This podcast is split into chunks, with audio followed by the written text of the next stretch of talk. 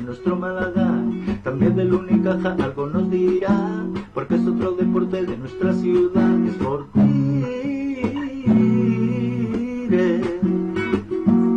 es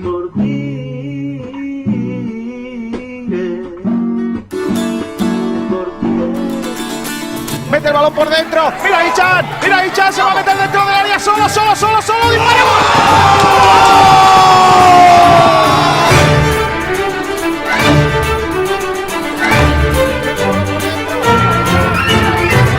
Porque antes de llegar al Málaga, recuerden eh, que yo comía patatas fritas con huevo en mi despacho, sigo comiéndolas y cuando me vaya lo voy a seguir haciendo.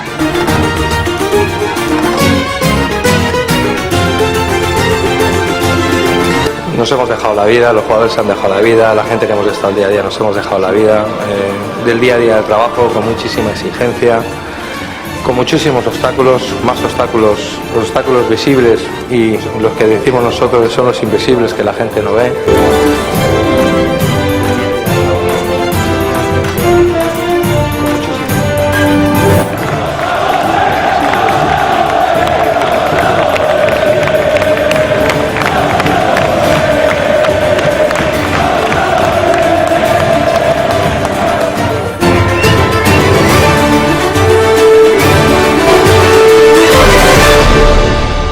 Sport Direct Radio, Frecuencia Malaguista, con Kiko García.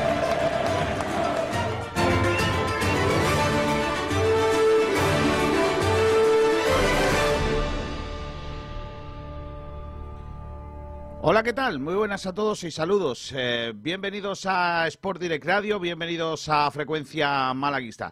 Desde ahora y hasta las 2 de la tarde vamos a hablar eh, de fútbol, vamos a hablar de deporte malagueño, eh, nuestro Frecuencia Malaguista que se va a alargar, como digo, hasta las 14 horas y luego a partir de las 14 llega el sprint con todo lo demás, eh, todo el demás deporte malagueño, el baloncesto, el balonmano, el futsal, el atletismo, el golf. Todo eso llega enseguida, en un ratito, también a partir de las dos. Pero antes tenemos que darle una vuelta a la actualidad del Málaga, una actualidad del Málaga que pasa, por supuesto, por esa preparación del encuentro del próximo sábado en el estadio de la Rosaleda del cuadro malaguista. Eh, muy pendientes de los lesionados, muy pendientes de la situación que atraviesan sobre todo los jugadores del medio campo y buscando la posibilidad de, de contar con alguno de ellos en ese compromiso como decimos, del próximo sábado. Hoy nuestro programa está producido por un grande, Julio Portavales. Hola, Julinqui, ¿qué tal? Muy buenas. Hola, muy buenas, Kiko. Que estamos eh, preguntando ya a los oyentes de Sport Direct Radio en esta jornada de jueves 22 de abril. Pues, Kiko, tenemos varias cositas. Para empezar, vamos, vamos a comenzar con esa última hora del Málaga Club de Fútbol, que nos traerá, como siempre, todos los días el gran Sergio Ramírez. Y luego también tendremos un tema que nos va a exponer el gran Ignacio, porque vamos a hablar del Málaga y ese balance positivo de las ventas, que es uno de los equipos con mayor balance positivo en, en cuanto a ventas y es decir ingresos y pérdidas. Así que ahora nos lo explicará un poco más Ignacio eh, cómo se ha surgido eso. Eh, luego tenemos varios debates. Recordad que podéis comentarnos sobre, sobre los debates, sobre lo que queráis en nuestras redes sociales, por DirectR en Twitter, también en Instagram, en YouTube, en Facebook Live. Es decir, que tenemos un montón de sitios por donde nos podéis contactar. Y los debates, por ejemplo, vamos a hablar un poco de Pellicer y esa renovación, ¿no? Porque al final la pregunta que todos nos hacemos es si Sergio Pellicer o el Málaga tienen que renovar a Sergio Pellicer ya o hay que esperar hasta final de temporada o hay gente que piensa que no hay que renovarlo. Veremos. También vamos a hablar un poco de que si el Málaga a partir de ahora, ya que está conseguida la salvación, que no sé quién ha puesto este debate porque para mí no está conseguida, pero bueno, eh, tiene que ser más arriesgado el Málaga tras conseguir esa salvación, también es otro debate. Y el último es sobre Scassi y Luis Muñoz, que vuelven a la convocatoria lo más seguro. Ya ahora nos comentará Sergio cómo han entrenado los dos jugadores que estaban lesionados. Y la pregunta es si tienen que ser titulares y tienen que volver eh, Pellicer a ese eh, trío de centrocampistas que tanto buen resultado ha dado. Aparte, y ya por último, Kiko, ya va, para terminar tenemos también otro temita que nos va a exponer Nacho Carmona, ahora que va a venir en un ratito. Y nos va a hablar sobre ese guiño de Adrián Galmarga. Ojo que hay que hay polémica con eso de Kiko García. Ah, sí. Ahora, ahora, sí, sí, ahora lo comentaremos con, con Nacho Carmona. Y todo esto, pues Kiko también, obviamente, fútbol sala, el balonmano, el baloncesto. Digamos que el programa es bastante completito. Bueno, gracias, gracias eh, Julinguis por eh, ponernos encima de la mesa todo lo que vamos a tratar en nuestro programa de, de hoy. Eh, voy a saludar ya a compañeros que están con nosotros, comenzando por el gran eh, Ignacio Pérez. Hola, Nacho. Oye, Ignacio, ¿qué tal? Muy buenas. Muy buena, Kiko. Está Buenas, por ahí también Sergio Rodríguez. Hola, Sergi. Gracias por cambiarme el apellido, pero ¡El buenas. Chacho! ¡El Sergio Chacho Ramírez. Rodríguez! Sergio Ramírez, perdón, Sergio Ramírez. Eh, vamos con la última hora del Málaga Club de Fútbol, eh, mientras que Uh, uh. llegan los eh, los demás compañeros. calentita. Ya, ya tenemos ahí, ya tenemos ahí a Miguel, ¿eh? Por si Hola, quiere- Miguel Almendral, ¿qué tal? Buenas tardes. ¿Qué pasa, Kiko? ¿Qué tal? ¿Cómo estás? Pues yo estoy mejor que tú, porque tú querías Superliga y creo que te vas a quedar con la gana, campeón. Bueno, todo se andará. De todas maneras, bueno, me parece que hemos perdido una gran oportunidad y ahora espero que estén todos muy contentos pues con la gestión de UEFA, FIFA y tal. Al primero que ha intentado hacer algo, le habéis cortado la cabeza. Disfrutarlo votado. Perfecto.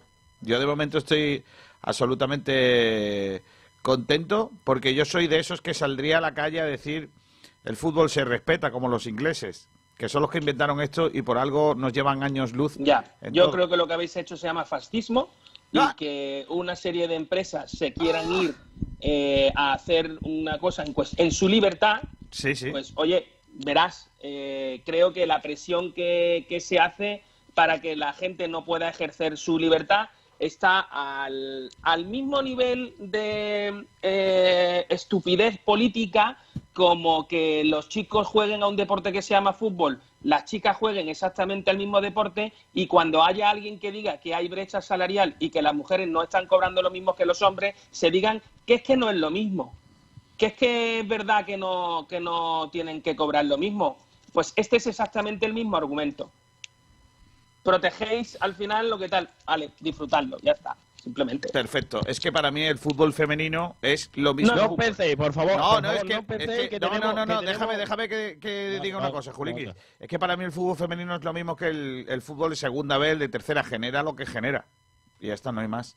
Y precisamente es el mismo argumento del Real Madrid y el Barcelona cuando, Me y parece el bien. Cuando se Pero quieren es ir a la que Superliga, te que recuerdo, generan lo que te generan recuerdo porque, que, el que para el, que el Real son- Madrid, pero para que el Real Madrid y el Fútbol Club Barcelona jueguen, necesitan a los otros. Eso es lo pues malo. eso, Es la- lo a la. Juve, al, al Manchester, a Sí. tal, y no al Celta ni al Betis, con todo los respetos Vamos para el Celta. Celta y al Betis. Claro, yo claro. fíjate lo que te digo, yo estoy en que en que en una liga profesional eh, se obligara a que el fútbol femenino y el fútbol famu- eh, masculino tuvieran el mismo tope salarial Sí. y que tanto unos como otros cobraran exactamente lo mismo, Yo porque la bien. diferencia no es lo que generan. Si estamos hablando de una cuestión de equidad, ¿eh? la diferencia es que unos son hombres y los otros son mujeres. Correcto. Igualdad también en eso, sí, señor. Ahí vamos. Eres el coleta sin coleta. Vamos a la última hora del Málaga Club de Fútbol. Diego Rodríguez, tu carpintería de aluminio al mejor precio, te ofrece la última hora del Málaga Club de Fútbol. Ramírez, última hora del Málaga Club de Fútbol. Cuéntame cosas. ¿Qué le ha pasado? Ay, que, que- que- que se ha agobiado, se ha agobiado. Se Se ha agobiado Sergio. Se ha agobiado Sergio se ha ido. Se ha dicho, ahora va a contarte la última hora, tu prima, la de la que juega al fútbol. Pero, hombre, que se ha puesto los cascos de última hora, déjalo, hombre. Ay, Sergi, me tienes cansadito. Ramírez, ¿Ahora? Qué tío más lamentable, no se te escucha. Ahora, ahora sí, Ahora, ahora que, que me he quedado justo sin batería en los auriculares y no escuchaba, así No, que... pensaba que te estabas poniendo los cascos de última hora, que tiene un batería. no, no, no, es que ha sido menudo timing, ¿eh? Eh, Batería en los auriculares, qué tío más moderno. hombre, Claro. claro, mira. Ponle un cable como el mío, chiquillo. No seas lamentable. Claro. Ponle un cable. Venga, última hora del Málaga Club de Fútbol. Entrenamiento de jueves. Bueno, el Málaga que ha vuelto hoy en el, en el día de hoy a entrenar para preparar ese partido del próximo sábado. Penúltimo entrenamiento en el día de hoy en el que el equipo ha trabajado sobre el estadio de la Rosaleda, sobre el césped del campo principal. Y bueno, pues muy atentos a las bajas. Eh, buenas noticias porque casi ha completado la sesión completa con el grupo y apunta a entrar en la convocatoria que ofrecerá el eh, Málaga el próximo sábado. Ismael Casas ha comenzado su periodo de reincorporación progresiva al grupo, mientras que Luis Muñoz ha entrenado en solitario sobre el eh, gimnasio. En el césped también ha trabajado en solitario Joshua Mejía junto a Calero, este último, el lesionado del Málaga Club de Fútbol que ha realizado carrera continua y que comienza a coger eh, esas sensaciones que perdió tras la lesión. En el gimnasio, con un proceso de rehabilitación, estuvieron presentes eh, los, el canterano Ichan y el lesionado Pablo Chavarría. Y la nota negativa es la baja de Benquemasa, que sufre una lesión muscular en el cuádriceps izquierdo, eh, derecho, perdón, y que queda pendiente de conocer el resultado de las pruebas a las que se someterá en el día de mañana. Eh, planning para mañana, el equipo dirigido por Sergio Pellicer realizará esa última sesión antes de recibir al Fuenlabrada a las diez y media de la mañana y eh, queda pendiente el horario en el que Pellicer comparecerá en rueda de prensa en la previa de ese Málaga Fuenlabrada. Por cierto, cositas, me cuentan que el Málaga da por hecho que Ichan no va a jugar más en todo el año. Eh, eso es lo que me cuentan. Eh, también eh, otra información que para aviso a, a navegantes, que, que aunque Calero se ponga bien no podrá jugar, que sabéis que no tiene ficha. Ah. Eh, Lo digo para que bueno, tú lo dices porque el jugador de- del Málaga en propiedad y aunque no tiene ficha tú nos dices cómo va y si se está poniendo bien o mal. Sí, pero que este año sin ficha no puede jugar. Y preocupa mucho también la, la marcha de la lesión de Joshua Mejía. Eh, no termina de, de- de evolucionar, aunque salta al campo, corre, pero prácticamente solo hace ejercicios de fortalecimiento y de carrera continua y prácticamente no ha evolucionado mm, eh, no, para se este esperaba. partido no llega seguro. Y, y ponen en duda el siguiente, ¿eh? También te lo digo. Pues, es probable que por lo, menos, todo, por lo pero- menos tres semanas más para volver al Uf. campo, ¿eh? Por lo Madre menos. mía. Eso dicen. Y lo de Ismael Casas parece que también se alarga. Eh, no le quita a nadie tampoco 15 días, como mínimo, para volver a entrenar con normalidad y poder estar a disposición del técnico para, para ser titular. Sí, quieren, quieren ir tranquilos con Ismael Casas, que ya ha sufrido varias lesiones y no, no quieren ir demasiado rápido. Y bueno, hoy ha hecho esa reincorporación progresiva, un poquito de entrenamiento con el grupo, un poquito en solitario y poco a poco con tranquilidad. He visto unas declaraciones de Ramón, no sé a qué medio, perdonarme, ¿eh? porque las he visto en el desmarque y no he leído prácticamente toda la, toda la noticia, he leído solamente eh, una parte que me, que me interesaba mucho, que es Ramón diciendo que está esperando que termine la temporada para operarse, para pasar por el quirófano. Sí. O sea, quiere Pero- decir que, que Ramón está jugando con molestias, está jugando con Eso, molestias. eso ya lo dijo el Málaga, eh, que prácticamente estaba obligado, y Ramón también lo dijo hace bastante tiempo, que estaba obligado prácticamente a pasar por, por el quirófano para, para operarse, porque al final eh, las molestias están ahí desde hace bastante tiempo y lo que no quería es tirar la temporada y echarla a perder, pero va a pasar por el quirófano en verano con casi total seguridad. Lo, lo dijo él hace, hace bastante tiempo ya. Un detalle a tener en cuenta, ¿eh? Un detalle a tener en cuenta, importante. Y Kiko, eh, ayer salió una información en Radio Marca Almería sobre, bueno, la, la, bueno, la, la negociación entre el, el representante de Yanni y el Almería y el Málaga, y parece que tanto Almería como Málaga están receptivos a llegar a un acuerdo. Hay que ver. Sí, vamos a ya- ver ya os Los conté. próximos días y próximas semanas van a decidir Sí, pero- el futuro de Yanis. Pero de todas maneras, de todas maneras se están filtrando un montón de cosas y muchas de, ellas no son verdaderas. ¿eh? Ojo con eso, ¿eh? Se está hablando de muchos jugadores, de muchas pero cosas. Lo saca nuestro compañero de. No, sí, sí, no, no, sí, sí, sí, lo sé, lo sé, lo sé, no, pero lo digo ya en general para que... No, tú, por No, ya- ejemplo, ayer comentabas que tenías una información de parte de, en- en- desde Vigo que, que el entrenador del Celta, si se queda en el equipo, eh, quiere ver a Jozabed. Y en cambio hoy publica algún medio en Málaga. eh, Claro. Perdonadme que no diga quién, porque es que ahora no recuerdo, también lo he leído en el desmarque. Eh, eh, creo que ha sido el Diario Sur el que lo ha publicado. Que mm, Jozabed, eh, el, el Celta quiere de- deshacerse de él, que quiere... Sí, a ver, es que, es que lo que pasa con Sabés es que todavía hay que dar un año de contrato más con el Celta. Entonces, el problema viene de la siguiente manera. El Celta, mm, o sea, e- e- el año pasado ya no querían al jugador, ya porque Oscar no lo quería, era, era verdad, pero ahora con el Chacho Coudet es un estilo de jugador que le gusta bastante a- al técnico argentino y sobre todo lo más importante, que es que eh, el Celta no tiene un duro para fichar, entonces va a tener que tirar de, re- de jugadores repescados y Josabé puede ser una opción. Por eso digo que mm, no está tan claro que el Celta se vaya a desprender de Jozabet, o al menos no va a ser algo inmediato, es decir, no va a acabar la temporada y el Celta va a decir, pues rescindo con Jozabet. ¿Hay Julio, posibilidad de una segunda cesión?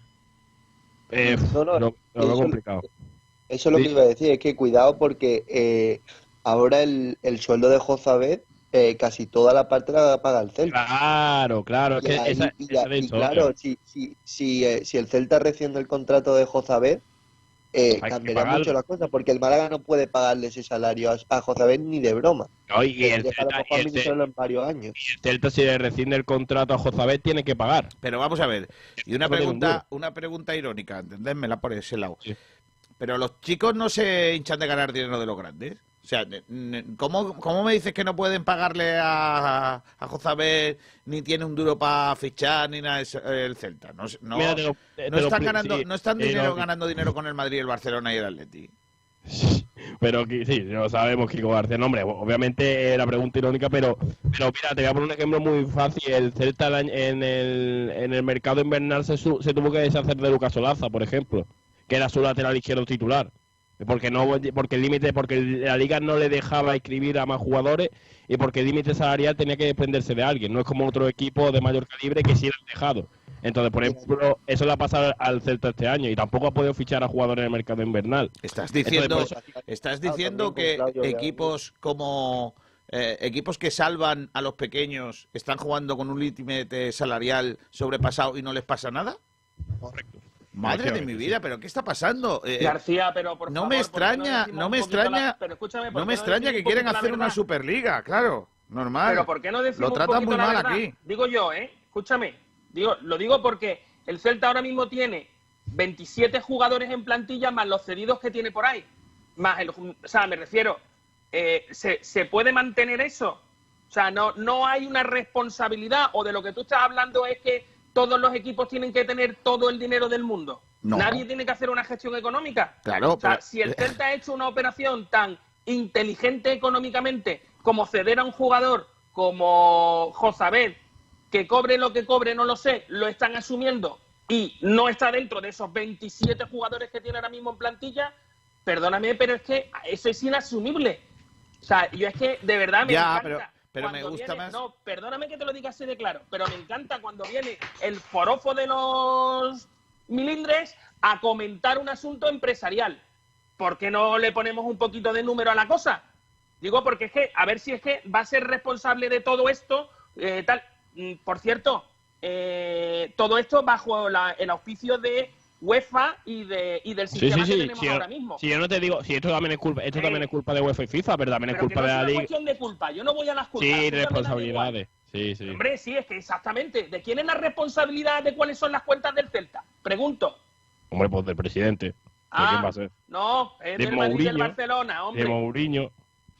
Bueno, yo, ¿Qué, yo lo que digo, yo insisto otra vez en lo mismo y tú no puedes tirar por donde quiera, pero esos que van de adalides de salvar el fútbol y que hay que ver que es inconcebible que los grandes deban dinero y los chicos estén teniendo superávit, esos están jugando con un límite salarial ampliado al máximo porque sí, y los demás nos exigen como al Málaga jugar con, fichas no profesionales pero eso lo contadas. firmáis todos. Yo no firmo nada. Si yo Pero firmara... el Málaga lo firma. Eh, todos los equipos, los 42 equipos que ¿Qué están firman? En, en la, en la LFP de primera y segunda división, Sí. si tú quitas de ahí a los tres que querían firmar el tema de la Superliga, todos los demás han firmado un reparto televisivo. No, no, no, no, no, yo no te digo eso. Yo te estoy diciendo... 50% de los de los tal a esos tres equipos. Yo lo que Claro. te digo es que Lo la ampliación... La, Nacho Carmona, No, Nacho, no, no, Nacho, no. A ver, vamos- no. Vamos, a- vamos a reconducir un poco. Hola, Carmona, que- ejemplo, que has entrado como un te- elefante en una a. Nacho Carmona y luego eh, Sí, cierra sí. la última hora y habla con Ignacio, que Ya está, sí, Ignacio sí. Vamos que a cerrar la última hora del Málaga Club de Fútbol, que Sergio se tiene que marchar. Eh, ahora después nos centramos, no- nos debatimos y nos pegamos si queréis y todo eso. Bueno, esperarnos, ¿no? Porque en realidad nos queremos. Eh, hola, Carmona, buenas tardes. Digo buenas tardes y ya está. Buenas tardes. Tus deseos son órdenes. Gracias. Eh, Sergio, hasta la próxima. Hasta luego, nos vemos mañana que, que tenemos una, una previa importante por delante. ¿eh? Adiós, guapo. Hasta luego. Diego Rodríguez, tu carpintería de aluminio al mejor precio, te ha ofrecido la última hora del Málaga Club de Fútbol. Los mejores forjados, rejas, puertas y ventanas y a los mejores precios en talleres metálicos Diego Rodríguez. Calidad y servicio con unos precios inigualables. Somos especialistas en ventanas, mamparas de baño y de oficina, rejas, puertas, barandillas. Pídanos presupuestos sin compromiso en los teléfonos 952 30 85 86 o 639 01 18 30. Le esperamos en calle Navia número 21, Polígono San Alberto en la zona de Carlinda. Talleres metálicos Diego Rodríguez. Tradición familiar de padre a hijo con más de 50 años de experiencia. Bueno, pues venga, vamos allá. Eh, eh, ha sacado Sport Direct Radio, y concretamente lo ha firmado nuestro compañero Ignacio Pérez, un artículo muy chulo que habla, eh, bueno, el titular ya de por sí habla, habla claramente. El Málaga ha logrado ingresar más de 200 millones de euros, que se dicen pronto, en ventas en la última década. Ignacio. Eh, sí, eh, quiero recalcar dos cosas antes de, empezar. Y es que estos valores están sacados de Transfermarkt, pero bueno, he estado mirándolo y, se asemejan bastante a, las ventas que, realizó el Málaga. Es decir, ponía que Pablo Fornal había salido por 12 millones, que más o menos se asemeja. Bueno, eh, pues sí, todos sabemos que, que el Málaga durante estos últimos años, concretamente, desde la temporada 2010-2011 hasta ahora ha realizado bastantes ventas y, bueno y, la, bueno pues las compras que había realizado sobre jugadores habían sido mucho mucho menores pero no sabíamos hasta qué punto. Bueno pues eh, sabemos que eh, estos últimos años sobre todo a partir de la temporada 2013-2014 el Málaga bueno, pues tiene uno, uno, le salen unos jugadores bastante buenos de, del filial que va poco a poco vendiendo.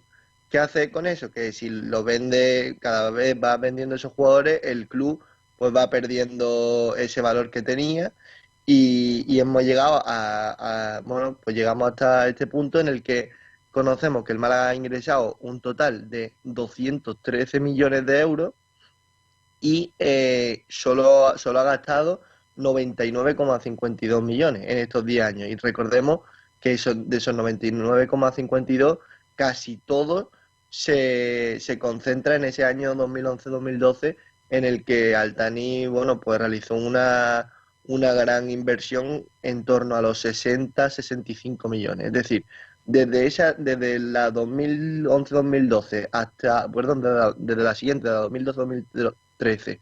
Hasta ahora, el club ha gastado un máximo de 30 millones de euros en fichaje. Eh, ¿Esto qué supone? Pues supone un balance positivo de 113 millones de euros. Y lo, bueno, pues lo sitúa en el liderato del el, club que, mejor tiene ese balance positivo. Solo le supera, eh, bueno, supera evidentemente a todos y solo hay dos equipos, uno aparte del Málaga, que, ese balance eh, se sitúa por encima de los 100 millones y es el Athletic Club. Y bueno, hay que recordar que el Athletic Club tiene un mercado muy, muy limitado. De hecho, la mayoría de sus jugadores eh, son salen o de la cantera o, bueno, es cierto que hace bastante eh, ha, habido fichajes que sí que se han gastado más dinero, pero bueno, es más normal ¿no? que tenga ese balance. Vamos a, vamos a repasar bueno, ese top 10 de, de, equipos que tienen ese balance tan positivo. El primero es el Málaga con un balance de 113, el Athletic Club le sigue con 107 y ya el resto están a años luz. La Real Sociedad con 84, el Español con 47, le sigue Villarreal con 44, Las Palmas 43, el Levante 39, Zaragoza 34 Rayo Vallecano 28 y Sporting 25. Por lo tanto, eh, también hay que decir que, estamos hablando solo de ingresos en fichajes. Eh, evidentemente, eh, un club tiene varios gastos y, ahí sí que veríamos que el club ha perdido bastante dinero en, otras operaciones. Pero hablando estrictamente de fichajes, el club, bueno, pues el Málaga ha conseguido un balance bastante positivo con el que si hubiese realizado una buena gestión, el club posiblemente podría estar en primera división y, en una posición bastante cómoda en la tabla.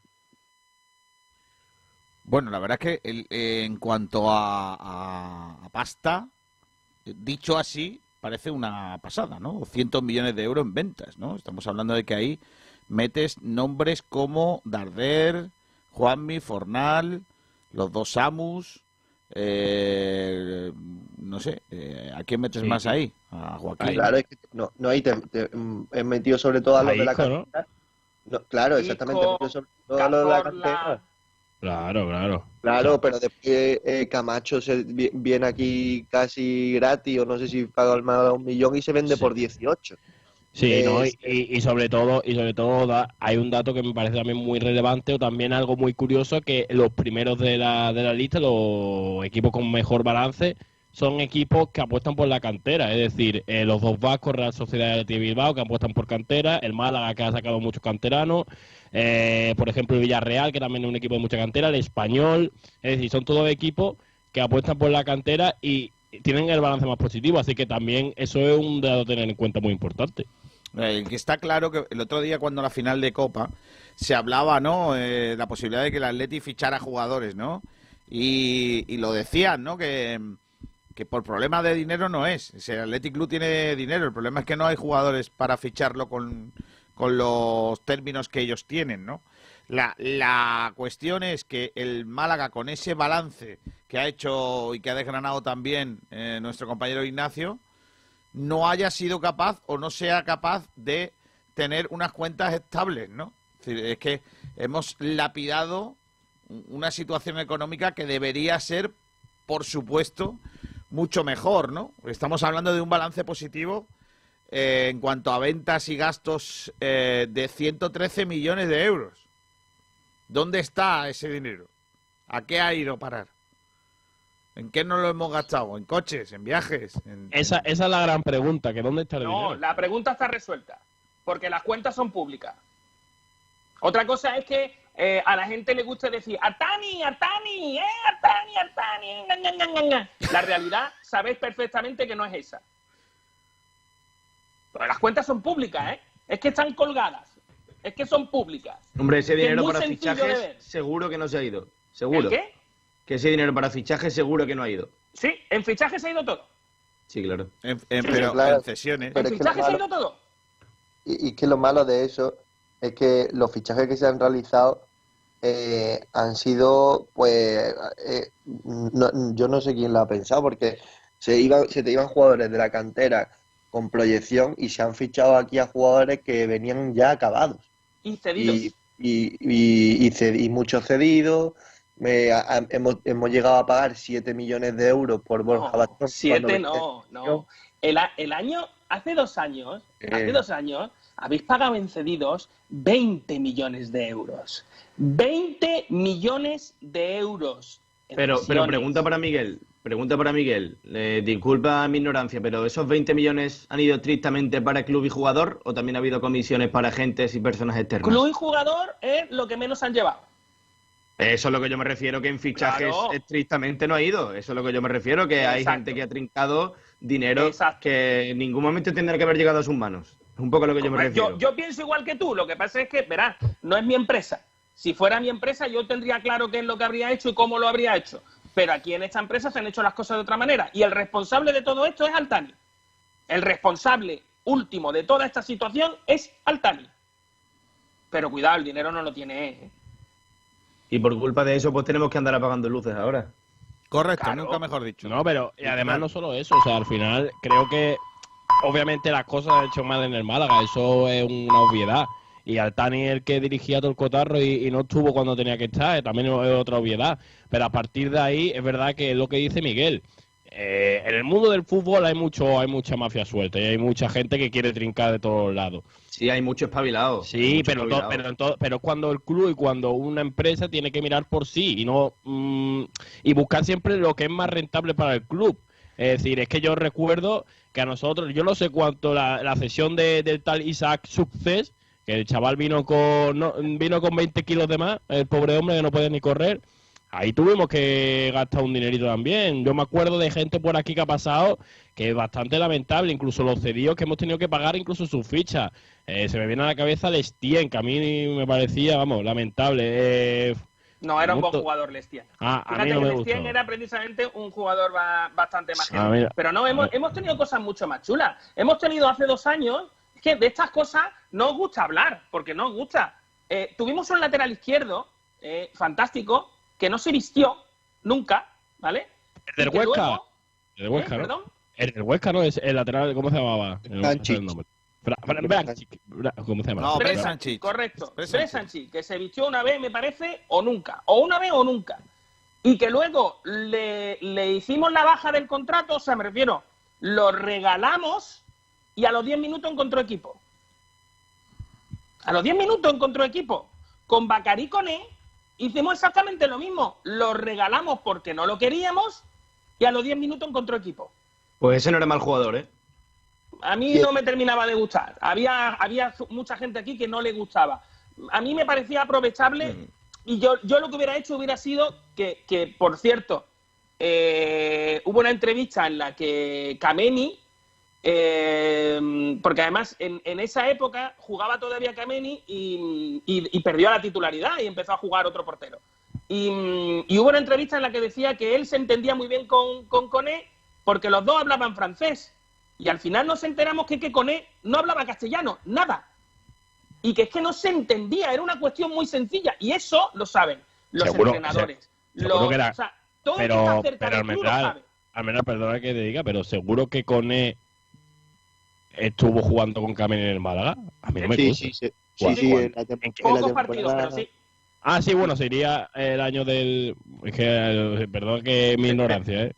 Ahí en ese Pero sentido. eso que, que comentas tú, Miguel, eh, yo creo que es un poco fallo de organización del equipo, porque si hay jugadores que no hablan el castellano y que tienen dificultad para comunicarse, el club tiene que tener un traductor junto al ese entrenador sí, para pero es que facilitar eso esa es muy tarea. sencillo de entender, me refiero, y es muy fácil. O sea, eso lo podemos resolver nosotros aquí. O sea, aquí, con nuestra capacidad que de fútbol sabemos nada, somos capaces de resolver que es tan sencillo como poner a un tío que le enseñe castellano.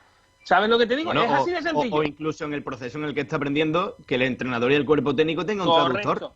Pero no se la de hablaba de esas cosas, ni se ha hablado de esas cosas en el Málaga Club de Fútbol nunca. Se ha dicho, el entrenador es muy bueno. sí, pero aquí, por ejemplo, darle- pero, pero Almendral, por ejemplo, aquí ha venido un delantero argentino que había marcado un gol en los últimos 50 partidos, por ejemplo. O sea, es No, que, ha, venido, es que- ha venido de pero- todo pero por si aquí. es peor que eso. Cuando viene O eh, la mitad de la gente lo apoya. Sin haberlo visto en su puñetera vida. Tío, ver, fantástico, va a ser maravilloso, hay que confiar en tal. Y ha pasado lo mismo que con Alexander. Lo de Alexander, yo perdonadme que insista, pero es que es el que tenemos este año. Es el, es el mismo caso, sangrante de toda la misma Sí, gestión pero, que pero tú también tienes que ver, tú también tienes que ver el porcentaje de jugadores, entre comillas, como los catalogamos. Eh, de- dime un adjetivo para catalogarlo. No, no, no. En este caso es innecesario. Porque Vale, yo no tengo vale. nada en contra de Miguel. Alexander. Jugadores Miguel, innecesarios eh, este año, con el bajo presupuesto y las bajas posibilidades que hemos tenido, el ratio de jugadores de este tipo que hemos traído ha sido mucho menor. Ha Pero Nacho, no es que era eso. uno tras otro Escúchame, y con no más es eso. presupuesto. Escúchame, no es eso, no es eso. Yo no voy a También ir. es eso. Mira, yo voy a que. Mira, Manolo Gaspar se puede equivocar, ¿vale? Igual que tú, igual que yo, igual que cualquiera. Equivocarnos nos podemos equivocar todos, ¿vale? Tú nunca te equivocas, Miguel. No, yo también me equivoco. ¿Y sabes lo peor de mis equivocaciones? Que me cuestan dinero. A mí mis equivocaciones, las mías en mi empresa, me cuestan dinero, ¿vale? Entonces, intento no equivocarme y sobre todo intento venir lo más preparado posible que yo pueda para hacer mi trabajo. Entonces, verás, cuando yo, porque yo me juego mi dinero, no me estoy jugando un dinero que no es mío, que es lo que pasa en el Málaga Club de Fútbol. Que los que están allí tomando determinadas decisiones están jugando dinero que no es suyo. Y a veces es muy goloso, ¿sabes lo que te digo? Tomar una decisión que al club ni le va ni le viene, que ya lo defenderemos luego con la prensa como se pueda y que a mí me va a generar un beneficio, no sé si económico, de prestigio, de gestión o de lo que sea. Pero por ir simplemente al caso de, de- este chico. Este chico cuando viene, ¿vale? El problema es que no tenía que haber venido porque no era necesario. Pero cuando se le firma un contrato, además, que se sabe que va a renovar después de cinco partidos con 45 minutos, lo que se ha hecho ha sido lastrar, lastrar el futuro del Málaga Club de Fútbol al año siguiente. Porque nosotros, en la, la temporada que va a venir ahora después, tenemos a Calero, a Alex Benítez, a Ismael Casa y a, y a este chico. Tenemos cuatro laterales derechos y tenemos ningún lateral izquierdo. Solo van a jugar dos. Con lo cual ya sabemos que tenemos que sacar a dos jugadores. ¿Qué No, pero- necesidad había de hacer eso? Miguel, pero eh, tú antes has dicho que bueno que la afición eh, aplaude algunos fichajes que No, o- todos. todos los que- vale La afición del Eh, Málaga es la yo que creo- es. yo no creo que, que se aplauda bueno yo yo me voy a introducir ahí porque yo soy parte de la afición del Málaga yo pero, creo pero tienes, tienes que hacer una cosa, Ignacio. Meterte en la hemeroteca, meterte en la hemeroteca y mirar las fechas. O sea, me refiero, ¿cuándo se ficha Selenor? Tal día. Métete y mira los comentarios que hay de esos Sí. días. pero Y vamos a ver tú pero, cómo la gente aplaude. Pero es que no aplaudir a ver la gente eh, si le traen un jugador pues yo no creo ya de hecho yo lo estoy notando ahora mucho. No es que se no es que se aplauda sino que se va a confiar y antes de hablar se va a callar porque por ejemplo como tú lo dices también también podemos hacerlo al revés.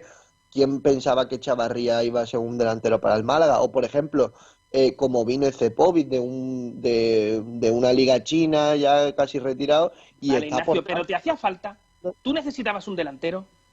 Eh, a- exactamente claro Sí, claro Entonces no es criticable, porque tú te Bueno, puedes pero- equivocar. Oye, lo de Orlando Sá a mí me parece una pena. Yo creo que no es jugador para el Málaga, pero yo no critico el fichaje de Orlando Sá porque sea bueno o porque sea malo. Lo que critico Vale. es que no juegue.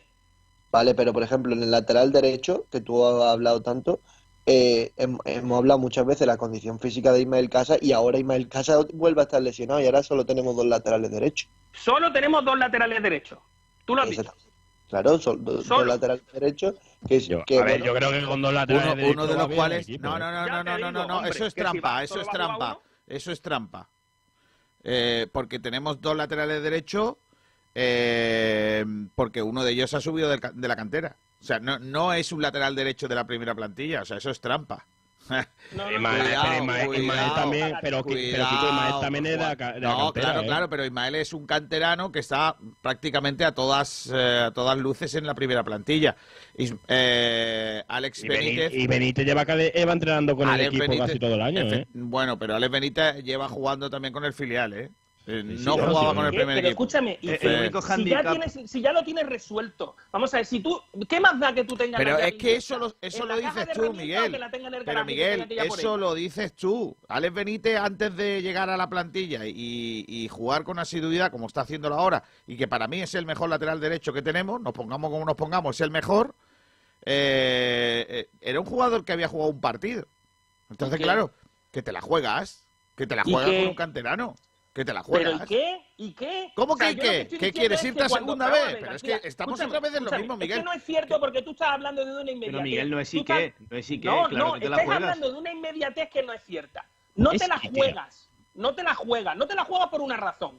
Cuando tú te fichas a este chico y le haces un contrato, porque haberlo fichado por, por lo que quedaba de temporada. Ah, no, es que así no viene. Pues no viene. Ya está. Yo tiro de la cantera para un desavío, porque es un desavío. El año que viene, el lateral derecho del Málaga se llama Calero. Sí, pero, pero es que escúchame, Miguel, eh, es que tú hablas de una manera muy ligera de una situación del Málaga que es, bueno, como ya está salvado, da igual, el año que viene Dios dirá. No es no, así. yo esto, yo creo que lo he mantenido todo el año. Sí, pero tú estás hablando ahora de que el año que viene, ¿para qué vamos a fichar a uno que el año que viene eh, no necesitamos? Bueno, es que a lo mejor es que ¿para qué ese jugador, pero es que ese jugador en ese momento sí lo necesitabas para mantener, No, para conseguir no, manera, Kiko- escucha, aquí es tan sencillo como que lo hagáis con vuestro dinero. Por favor, que si este fuera vuestro dinero, ahora el año que viene, tú resulta que tienes cuatro laterales derechos, dos los tienes que sacar, veremos a ver cómo los sacas, ¿vale? Veremos a ver cómo los sacas. Ay, Hombre, pero Miguel, yo creo, perdona, perdona un momentillo que te corte, yo creo que este año en cuestión de dinero no podemos tener casi ninguna queja ¿eh? con el club, ¿eh? No creo yo.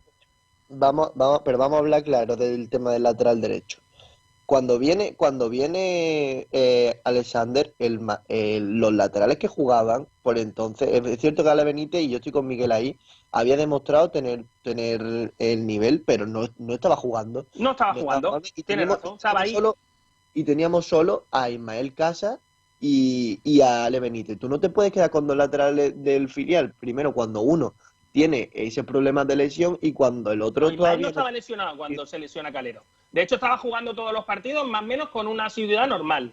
Y tú tenías Perdón, otro perdón, chico ¿no en el gustó? B, eh, me refiero, cuando, cuando se lesiona Calero, Ismael Sí. estaba bien, estaba jugando con normalidad. Ismael se ha Sí. vuelto a lesionar después. Pero es algo que ya sabíamos, porque... No, no lo sabíamos. Cuando estaba jugando, Ismael estaba perfectamente y nadie pensaba que, que otra vez se iba a volver a, a lesionar. O sea, me refiero, eh, eh, estaba Miguel, jugando con normalidad. Es más, cuando viene eh, Alexander, le quita el sitio de manera obscena, porque no es mejor, y le quita el sitio de manera obscena esos cinco partidos. Porque es obsceno lo que ocurre, que es poner a un jugador de peor rendimiento por una cuestión. No, pero es que nosotros que- no que sabemos. Miguel, si Alexander de lunes a viernes era Benzema entrenando. Es que no lo sabemos. No lo sabemos. y a Nacho, lo mejor Pellicer ha visto que yo, ese tío era válido no- y no los quiero partidos no daban la talla. discusiones bizantinas porque no tiene ningún sentido. Yo de lo que os estoy hablando es de números y de cómo se puede uno Sí, eh, pero que, que hacer me la refiero, hablar a posteriori es muy fácil, Miguel. No, hablar no a es a posteriori desde el posteriori. sillón Yo de casa es muy fácil. esto todo el año. Todo el año, tío. Porque bueno, económicamente que, es que te lo, que te lo, que vayas diciendo, que lo estés diciendo todo el año no te da la razón, ¿eh? Cuidado con eso, ¿eh? García, lo que Pero- estoy pero diciendo es que yo hablo año, de Miguel, números. desde el no sillón estoy de casa. hablando de otra cosa. Estoy hablando de que tú, de que la gestión que se está haciendo ahora mismo es la misma que se ha hecho el resto de los años. La Mentira, misma. mentira. No, no estoy de acuerdo. Bueno, escucha, dentro de, dentro de cinco años volveremos a hablar y volveréis a decir, uh, sí, Manolo Gaspar se equivocó mucho. Pero él lo hizo con la mejor Bueno, de momento, de momento Manolo Gaspar, claro. en el mundo del fútbol. De momento Manolo Gaspar tiene en su debe eh, haberse equivocado con varios jugadores, es verdad, tiene en su debe, pero en su en su haber tiene más más luces que sombras. Nos pongamos como nos pongamos. Y en un Pues escenario, un escenario, eh, Miguel, un escenario que no querría ningún director deportivo, ninguno. Te lo digo como lo Bueno, pienso. Escenario que se ha ganado el Málaga pulso. Bueno, ¿y, y qué hacemos? Se, se le ha ganado y ¿Qué, qué. qué hacemos? No repetirlo. Joder, es que es tan sencillo. Pero no si es que no se está repitiendo, si es todo lo contrario. Perdóname, si es todo lo haciendo lo contrario. mismo. Tenéis cuatro laterales derechos. Otra vez con los cuatro de laterales Miguel, pero derechos. ¿qué pasa? Que, es, que, es que es, es tremendo, Miguel, es tremendo, porque cuando no hablamos de Joaquín Joffrey, de toda esta gente, y de Mitchell, y de todo esto del pasado, ahora hay cuatro laterales y siempre hablamos del vamos a ver, tema. Nacho. hay más temas a repasar y eh, analizar Nacho aparte de los cuatro laterales. Os voy a dar solo un número, por favor, por favor. Solo De un número. Es que siempre Cuando llevas a tu vosotros terreno con lo- de la, de la misma del- forma. del- pero Tremendo. escúchame, cuando vosotros habláis del límite salarial, mi pregunta es, en el límite salarial, como vosotros sabéis, entra el equipo A y el equipo B. ¿Lo sabéis? Sí. Claro. Bien. ¿Cuántos laterales derechos va a tener el Málaga el año que viene? Pues profesionales tendrá dos. No, olvídate de profesionales y no me toque la moral, tío. Estamos hablando Sí, de los pero- que cuentan dentro del límite salarial. De los que cuentan dentro del límite salarial. Sí, sí, sí, porque sí, pues estamos tendrá- hablando del límite salarial. Tendrá cinco. No, cinco, no cuatro, porque eh, Antoñito está haciendo un temporada. De todas maneras, no descartemos, de todas maneras, de todas maneras, de todas maneras no descartemos, no descartemos que en algún momento, eh, vamos, y yo creo que va a ser así, que varios jugadores del filial el año que viene tengan ficha del primer equipo. Déjame, No déjame que mande Ignacio a hacer sus cosas. Adiós, Ignacio. Hasta la próxima. Hasta luego, gracias, Kiko, Adiós. compañero. Al final se nos ha alargado, tío. que tenía que marcharse a las doce y media y mira la hora que es. Y dile, y dile ahora a Borja Aranda. No, no me lo creo. Tremendo. Kiko. Sí, sí, es que he escrito. Kiko, te- eh, no sé para qué tienes el móvil, ¿eh? No, porque yo estoy en otras cosas. Estoy haciendo un programa y no puedo estar pendiente al WhatsApp, como tú comprenderás. Estoy muy escuchando atentamente lo que dice Miguel Almendral, que es que de verdad yo ya le he cogido el truquillo. O sea, cada vez que le rebatimos con algo eh, en el que se queda con el culo al aire, Me quedo hace, con al hace- hace lo mismo. Sí, Cuando, estoy hablando de déjame que termine. Vosotros estáis hablando de Miguel. deporte, es que estamos hablando de cosas Ya, ya, déjame, Pero es que- déjame es que, que- es que termine. todo no es el dinero, Déjame- si el ¿Me queréis dejar? que A ver, ¿me queréis, a ver, ¿me queréis dejar que termine, por favor? Gracias. Eh, a lo que voy, que eh, Miguel Almendral, siempre que le dejamos con, con, eh, con su eh, con su discurso, bueno, eh, eh, poniéndolo en entredicho, eh, Miguel siempre recurre a lo mismo. Pues Benquemasa es muy malo. Pues no sé quién no juega. Orlando Sá no juega, porque no lo ponen. Eh, Alexander porque renovó con no sé cuántos. Esa es su única estrategia para rebatir lo que nosotros tenemos que decirle. Porque como eh, lógicamente esos son verdades, Benquemasa es muy malo, eh, Alexander no debería haber renovado como ha renovado y Orlando Sá no juega, pues eso es verdad, claro. Ante eso no puedes decirle nada, porque ahí sí lleva razón. Pero cada vez que nosotros le rebatimos cualquier aspecto, él se tira eso, que es lo fácil. Argumento absolutamente a mí me da fácil, igual Miguel. Massa y Orlando Sá. No, porque entonces no lo sacarías cada vez no, que... Lo de Alexander no me da igual, porque, porque de verdad es seguir y continuar con la misma gestión que en el año de 2018 supuso que en cesión y uso el Málaga sacara 34.604.257 euros de sus arcas. Con 40 céntimos. Eh, creo que no, 0-0.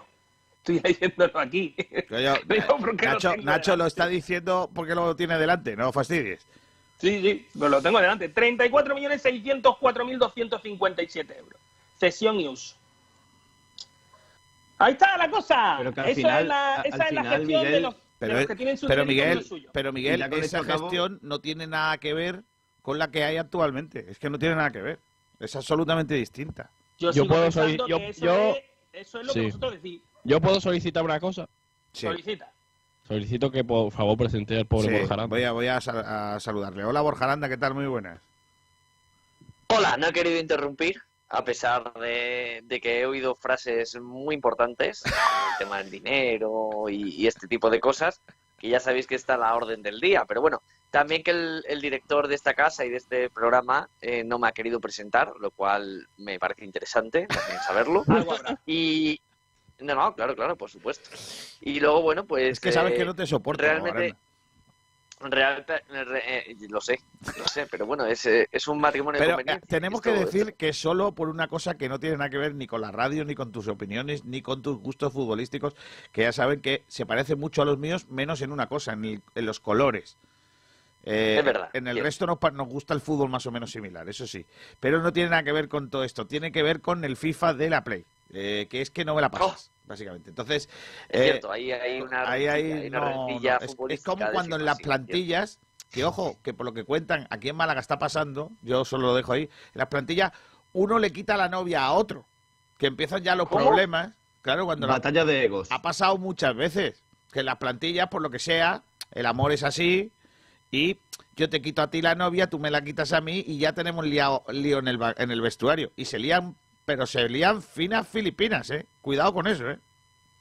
Cuidado, eh. Nosotros no nos hemos quitado las novias ni las mujeres, Borja, pero no nos pasamos el balón en el FIFA. Entonces, No. es lo mismo. La vida es así. Bueno, ¿qué quieres decir con este, es con este contubernio que tenemos aquí con Miguel Almendral? Bueno, eh, lo primero que, que, que a Miguel Almendral hay que conocerle. Y ya sabiendo lo de Miguel Almendral, no me, no me extraña en que cada vez que haya un debate donde él ya va perdiendo razones, salgan los nombres de Benquemasa, Orlando Sá y compañía, y, y Alexander, que son sus salvavidas. Sí. Pero bueno, eh, re- realmente eh, también es cierto que Miguel, y ahí le voy a dar la razón, tiene ciertos aspectos que hay que valorar. En, en el tema planificación, el tema del lateral derecho me parece más que interesante. ¿Qué va a hacer el Málaga? Eh, cuatro tipos tiene ahora, ¿cuánto se va a quedar? Eh, ¿Qué haces? Como no puedes tirar con cuatro laterales, por mucho que tengan ficha del filial. Porque si son buenos los chicos que vienen del filial, tendrás que darles minutos. Si no son buenos, pues tendrás que darles salida. Y si son tan, tan, tan buenos, pues a lo mejor lo que hay que hacer directamente es a los otros que tienes de ficha profesional, que tienen más mercado, sacarlo de encima y, y quedarte con los chicos, quedarte con Casas y Benítez. Eh, yo creo que, que es interesante eso que plantea, en el resto de cosas, pues no estoy muy de acuerdo con Miguel, pero bueno, esto, esto es habitual. Vale. Eh, mm, eh, este debate como tal no estaba planteado en, eh, entre los Yo oyentes. quería, Sí, yo quería acabar con una cosa, Kiko, si me dejas. Vale. Bueno, no te dejamos. Un momentito. No le he preguntado a Kiko, pero gracias, Julio, por tu, De, de nada, de nada. por tu intervención. venga, venga, Nada, venga. que me- yo entiendo la postura de Miguel. eh, Borja lleva razón, lo conocemos todos. Sabemos que el tema pasta, el tema números, para él es incluso más importante a la hora de debatir que el tema deportivo. Es cierto que la planificación del Málaga esta temporada ha tenido algunas sombras, como son el tema Alexander, los que habéis, eh, bueno, el- el- lo- los temas que habéis repasado antes, pero mm, de verdad, Miguel, es que tienes mm, tus tres cantinelas marcadas y según el tiempo, antes era una, ahora está siendo otra. Y me parece, de verdad te lo digo, acojonante que no seas capaz de reconocer que también ha habido cosas buenas en esta planificación y que si los ponemos en la balanza, yo creo que las cosas buenas pesan más que las ¿Tú malas. sabes lo que pasa cuando tú tienes una bolsa llena de agua y solo tiene un agujero? Pero porque ese símil, yo no le veo similitud ninguna. Bueno, yo sí, yo soy de los que piensa, yo soy de los que piensa que cuando el dinero no es tuyo, ¿vale? Eh, tú tienes que ser muy, muy, muy cuidadoso pero, con pero lo que entonces tú me, estás, tú me estás haciendo ver, Miguel, que porque haya habido un fallo en la planificación del lateral derecho, toda la planificación se cae. Esa es tu, tu No, no reflexión. estoy diciendo eso. Lo que ha, estoy ha habido diciendo- buenos mira, verás, movimientos que están Es que el problema es que tú lo quieres sacar otra vez a, a un fallo deportivo. Y yo no entro en eso. Para mí no es un fallo deportivo. Y además, me da igual. No entro en eso. Orlando Sá, ¿ha sido un error? Pues no, no lo creo. Creo que el, el Málaga necesitaba un delantero y el Málaga ficha un delantero. ¿Le ha salido mal el, el- el asunto deportivamente? Bien, no me interesa. O sea, me da igual. Mm, A mí lo único que me interesa es que cuando le tienes que dar la baja al jugador no se la des. Que hay ahí unos condicionantes económicos y qué tal, los desconozco, por lo cual Bueno, pero- asumo que puede ser así. Pero es que quizás es algo subjetivo el no darle la baja a Orlando Sá. Quizás para ti tendría que estar dado de baja. Para los No, criterios de no, los que mandan ahora no, mismo, no, tendría que seguir en el equipo. Nacho, sí, es Nacho, hay una realidad. Miguel. Hay una realidad, que son los minutos que ha jugado Orlando Sá y la confianza que tiene el técnico en él. O sea, Orlando Sá es un jugador con el que no cuenta nadie. Ni la afición, ni el técnico, ni nadie. Vale, pues, pues te rebato, te rebato con tu argumento de que todo no es lo deportivo, todo no es lo que se ve en el campo. Se ha dicho muchísimas veces y en varias ocasiones además que Orlando Sá es un futbolista con un trabajo de grupo, de jerarquía y de liderazgo, de poli malo, así entre tú y yo, más coloquial, increíble. Y ese trabajo Vale. es necesario en un vestuario. Si Lo se le quiere lo mantener, mismo te conozco la razón, escúchame, porque yo, yo opino encuentro igual que tú desde el salón de casa. Lo pero mismo que te encuentro algo algún habrá. psicólogo profesional, lo mismo te encuentro algún psicólogo profesional que cobre menos de 80.000 euros al mes, lo- al año, perdona. Lo mismo encuentro alguno. Quizás no, ¿eh? Pero lo mismo encuentro alguno. Pepe, profesional, Pepe- ¿eh? Pepe Reina, Pepe Reina, Pepe Reina iba a la selección solo por eso y ya no va.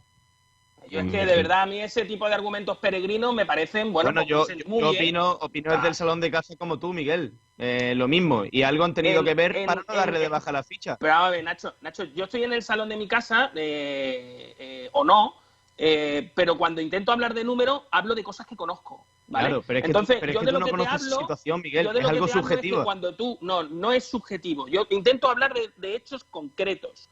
Yo te vuelvo a repetir que a mí deportivamente me da igual que, que Orlando sea esté o como que no esté, me da igual.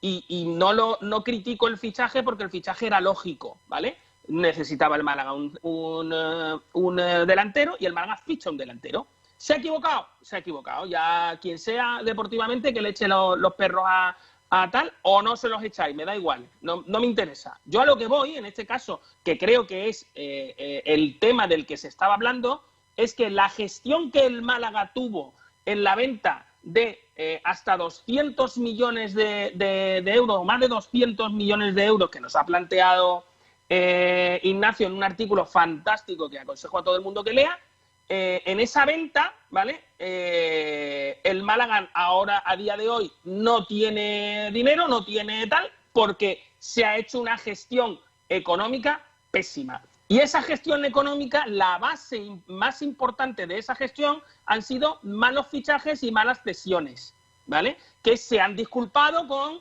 es un error, no pasa nada, en otro acertaremos y tal y cual, hasta el punto de perder un beneficio de más de 100 millones de euros y de que el club, por las cuestiones de, de tener el límite salarial por mm, sobrepasado, pues llegara a, a, pues a los dos años que llevamos con menos fichas que, que los demás. Entonces, eso ha sido porque se ha hecho una serie de gestiones. Y en esa serie de gestiones hay una, un solo punto en el que coincide el trabajo de Manolo Gaspar con lo que se ha hecho anteriormente, que es la tra- el, el traer a un jugador que no necesitas.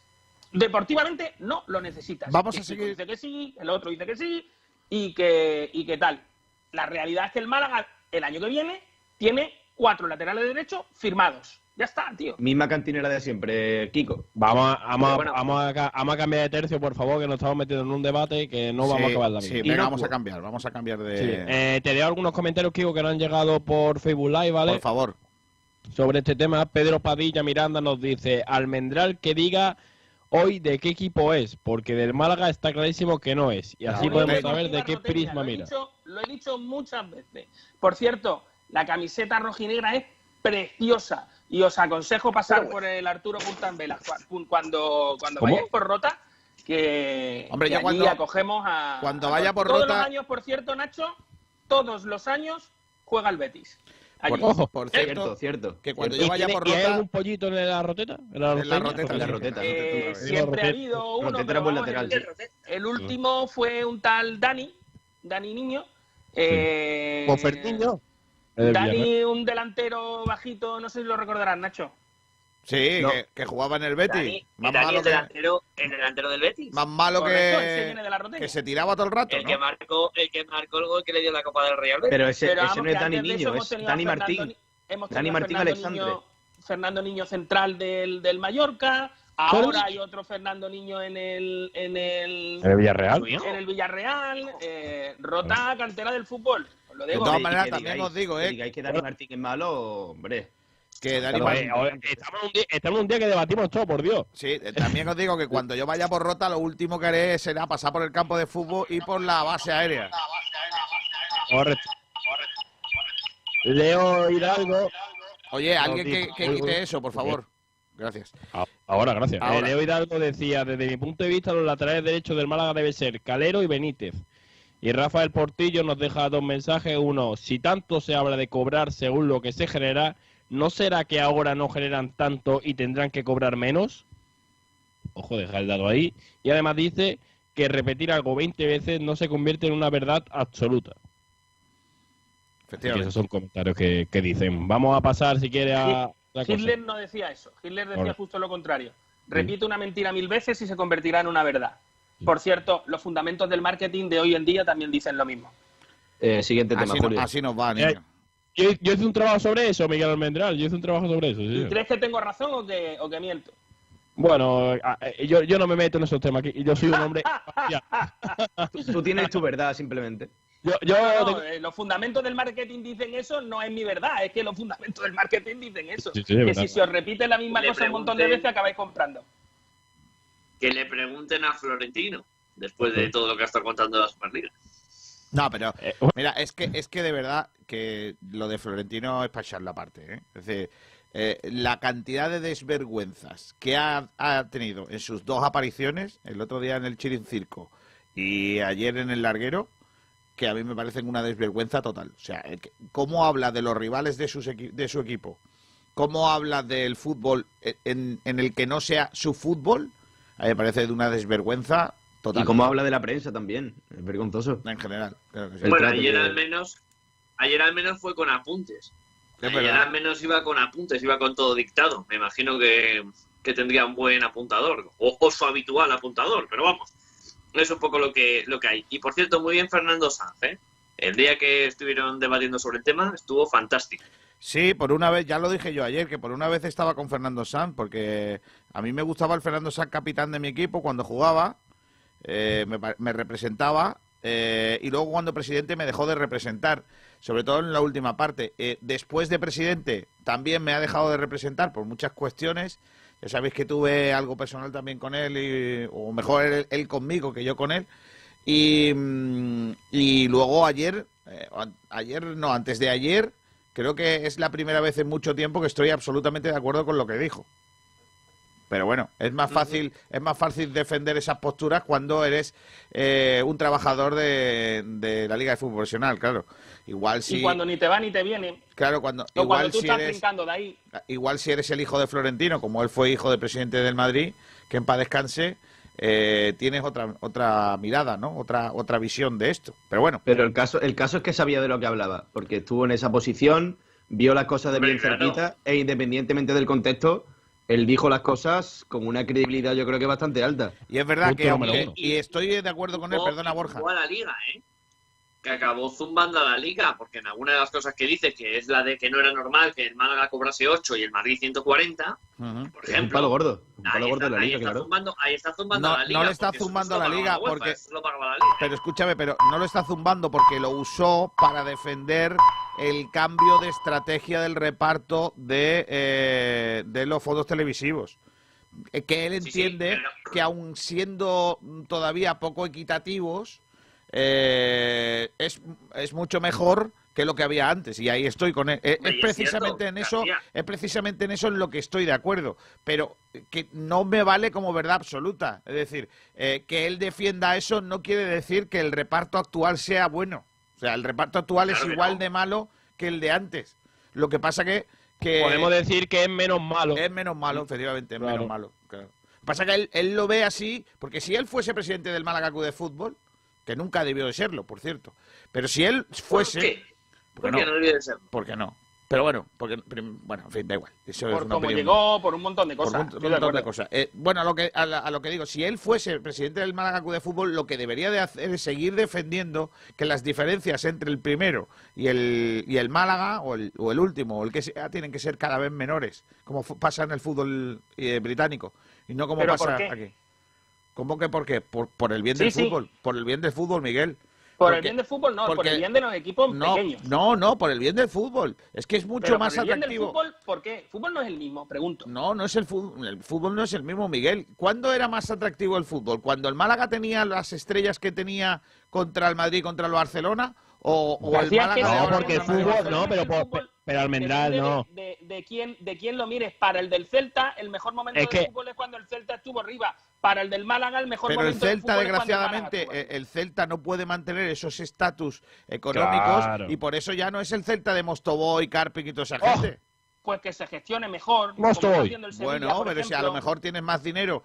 No, lo- pero no es lo mismo, no es lo mismo el, el Celta que el Sevilla, porque el Sevilla ha ido estando en Europa League durante mucho tiempo. El Celta para llegar a Europa League en este último año pero ha que llegado no se engañen, que no se engañen. mismo el Celta que el Sevilla. Que no se engañen, No, lo que aquí lo que pasa No, es lo que mismo, los equipos grandes, que aquí, que aquí Pero, lo que pasa, favor, ¿cómo ha llegado el.? A ver, si es que resulta que el Sevilla ha llegado a donde está eh, porque le han puesto el- pero la Europa League y se la han regalado. No, el, todos el- Sevilla, el Sevilla No, se lo ha currado, pero que hablando de equipos no títulos, tiene nada que La ver. historia, Claro. eh, todo, todo dice Pero que ¿de dónde? Sevilla Escúchame, los títulos del. Sevilla. Aún así, aún así sí estoy de acuerdo con Miguel en una cosa, que el Sevilla no es un club multimillonario, es decir, el Correcto. Sevilla, independientemente de que, haya- de que tenga una grandísima historia, evidentemente es superior a la del Celta, o a la del Málaga, o a la de otros equipos, lo que ha hecho es muy bien su trabajo, ha fichado. ¿cuándo se ha generado no podía historia? porque cuando no podía fichar porque no tenía un pavo, se dedicó a intentar fichar jugadores libres, sacar cantera, etcétera, etcétera. Luego fichó un buen director deportivo que lo que hacía era fichar muy baratito y gente con potencial que luego vendría por mucho dinero. Y el Sevilla ha crecido y se ha hecho un grande con un sistema muy, muy cerrado de, negociación. Cosa que Kiko, por ejemplo, cuando comentaba lo de lo de Florentino Pérez y las cosas que dijo el otro día, es así. Florentino se quejaba de que no podía ser que los grandes perdiesen dinero y que los pequeños estuvieran sacando beneficio. Coño, es que a lo mejor el Villarreal, por ejemplo, o el Celta, o el Sevilla, o el que sea, si están mal de cuentas, pues cogen y dicen, pues voy a vender a un futbolista, yo voy a vender a Trigueros, yo voy a vender a, yo qué sé, a, a Oliver Torres, o yo voy a vender tal, y cuatro cuentas, cosa que Madrid y Barcelona no quieren hacer. Entonces, no, y además hay otra historia. Y además hay otra historia. Mira, además lo habéis comentado antes. Hace un montón de años, en los 80, había cuatro clubes. Estaba el Madrid, el Barcelona, el Atlético de Madrid y el Valencia. Entre el Atlético de Madrid y el Valencia y el Madrid y el Barcelona había un escalón enorme. Y luego había otro escalón que era ese Atlético de Madrid y ese Valencia con el resto. Y el resto estaban, pues, daba igual el Sevilla que el Málaga, porque el- el- yo recuerdo el Málaga en primera y el Sevilla en segunda. O sea, me refiero, daba igual. Eran, eran equipos todos parejos y estaban todos a la misma tal. De hecho, estaba el Betis con Lopera y estaba el Depor con Lendoiro, que, que, entre comillas, eh, capitaneaban una manera de hacer las cosas un poco más. eh, un poco distinta a los demás. Pero los demás eran clubes todos que estaban en tal. Y de pronto, eh, como ha dicho Aranda, entra en, en Sevilla una persona que empieza a hacer las cosas de una manera distinta y el club es cuando se hace su historia. Antes de eso, el Sevilla tenía una liga en blanco y negro, no tenía nada más. Pero no yo tenía creo nada que, más. yo creo que historia 40 la años de historia. Es reciente. Tú, estás hablando de los años 80. Yo creo que 40 años de historia, desde los 80 hasta el día de No, hoy. no, no, no, Nacho, es- es Nacho Carmona, suficiente la historia valorar. del Sevilla tiene 10 años, 12, no tiene más. Tiene desde que llega Joaquín Caparró, es que es el primero que, que- que, digamos monta la estructura. Bueno, Ay, pero- Dios mío de mi vida, que estemos hablando del, del Sevilla es que me mata. Eh, vamos Es a... es el modelo a de gestión que debería tener el Málaga Club de No, ya te digo, ya te digo, Kiko, que que, que estamos entrando, pero vamos, vamos a dejar ya dos debates estos inocuos que Sí, estamos sí, haciendo sin sentido. Vamos a centrarnos en lo que es el Málaga, coño. Sí, vamos, vamos, oye, vamos a Perdón, ir a, es que me a- sulfuro, a me debates sulfuro. que nosotros tenemos encima de la mesa. Venga, Me vamos. sulfuro. Bueno, vamos a ir al primer, al primer debate, por fin, aleluya el Señor. Vamos a entrar al primer debate, que el primer debate, eh, bueno, al menos le va a gustar porque es sobre Pellicer, así que el debate que tenemos hoy sobre la mesa es sobre Sergio Pellicer y sobre su renovación. La pregunta exacta que preguntamos en nuestras redes sociales, en Sport Direct R, es la siguiente. ¿Estás de acuerdo con que tenga ya Pellicer una propuesta de renovación? ¿Habría que esperar al final de temporada? Quiero decir, antes que nada, que en el caso hipotético de que alguno de los presentes nombre a Florentino Pérez, verá esta cartulina. No, hombre, no, Taeta no. Y en el caso hipotético que se nombre al Sevilla, verá esta otra. Y si nombra- y si nombramos- y si nom- en vez de Florentino, Y si nombramos a Alexander y a, y a Ismael a- y a los laterales Eh, derechos eh, también. Esos son hay jugadores del Málaga, esos son jugadores del Málaga, no. Pero si Ah. nombramos al, al Sevilla, sacaré esta tarjeta, ¿La roja? que es la colorada. Y si nombramos a Florentino o alguno de sus atláteres, sacaré esta otra. La tarjeta amarilla. Para los que no, no están viendo por no streaming, veáis. para que lo sepan. Si os perdéis la imagen, claro, si- por- como no veis el streaming, pues no veis la imagen. Entonces, Es que a lo mejor está en, el coche Kiko García. No, no miréis la pantalla si estáis en el coche, tenéis que escuchar la radio, ya está. Oye, eh, venga, la pregunta es muy claro. ¿Hace bien el Málaga en poner encima de la mesa ya una oferta a Pellicer o debería de esperar? Empiezo yo. Ah, Ahora nadie quiere debatir. Venga, pues Venga, ahora empiezo no, porque como no se habla de lo... Venga. Claro. Empiezo. Yo que no. Yo creo que todavía eh, es muy pronto. Creo que todavía el Málaga tiene que co- conocer muchas cosas de las que va a pasar el año que viene. Cuánto va a ser su límite salarial, cómo va a poder eh, disponer la ficha, qué equipo puede hacer, qué equipo no puede hacer. Yo creo que es muy pronto. Sobre todo la situación del Málaga, que es muy incierta. Entonces, yo creo que ahora mismo ponerle una renovación a Pellicer es un error. Habría que esperar a final de temporada. Yo, a ver, yo hablo desde que, de, de dando por hecho que el Málaga va a renovar, aunque yo no lo haría. Pero de- dándolo por hecho que el Málaga lo va a renovar. Entonces, yo si fuera el Málaga como empresa, perdería a final de temporada para hacerlo. ¿Sabe el Málaga el año que viene eh, qué va a hacer? O sea, me refiero a cuál va a ser su... Esa es la cosa. No se sabe. Es que no se sabe.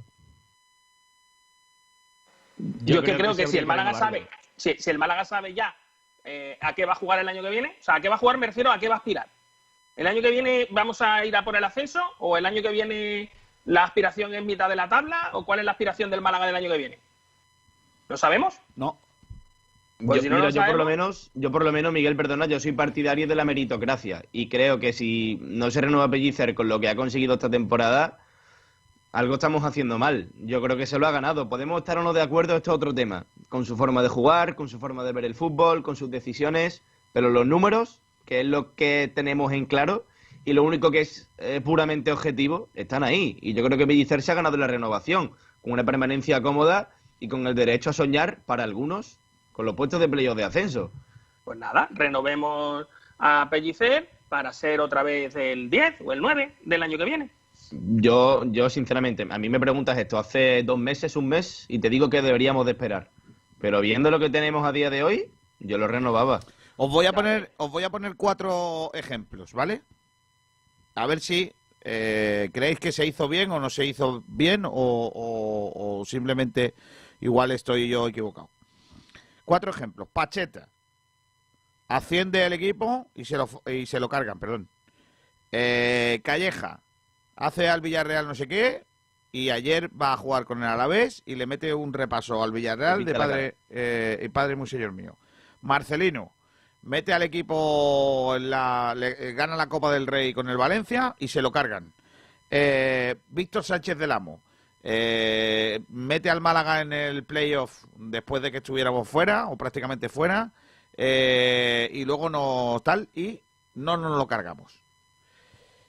Dentro de eso ya hemos visto que tres equipos se equivocaron claramente con Pacheta, con Calleja y con Marcelino y uno que probablemente si hubiera buscado otro entrenador tampoco hubiera pasado nada. Pero García, te estás haciendo trampa al solitario, porque por ejemplo el tema de Pacheta es una decisión puramente eh, del club, es decir, que hay un cambio de directivo, que al final eh, puede estar por otro entrenador y es diferente. El caso de Marcelino, de porque tiene Marcelino es pelea. igual. Claro, las declaraciones del Villarreal. Claro, entonces, entonces es que dos de esas, de esas tres que tú dices oh, se hacen trampa al solitario porque no son realmente deportivas. Y aquí lo que se está discutiendo a Pellicer es puramente Bueno, deportivo. Bueno, bueno, bueno, vamos a ver, pero es que aquí puramente deportivo o no.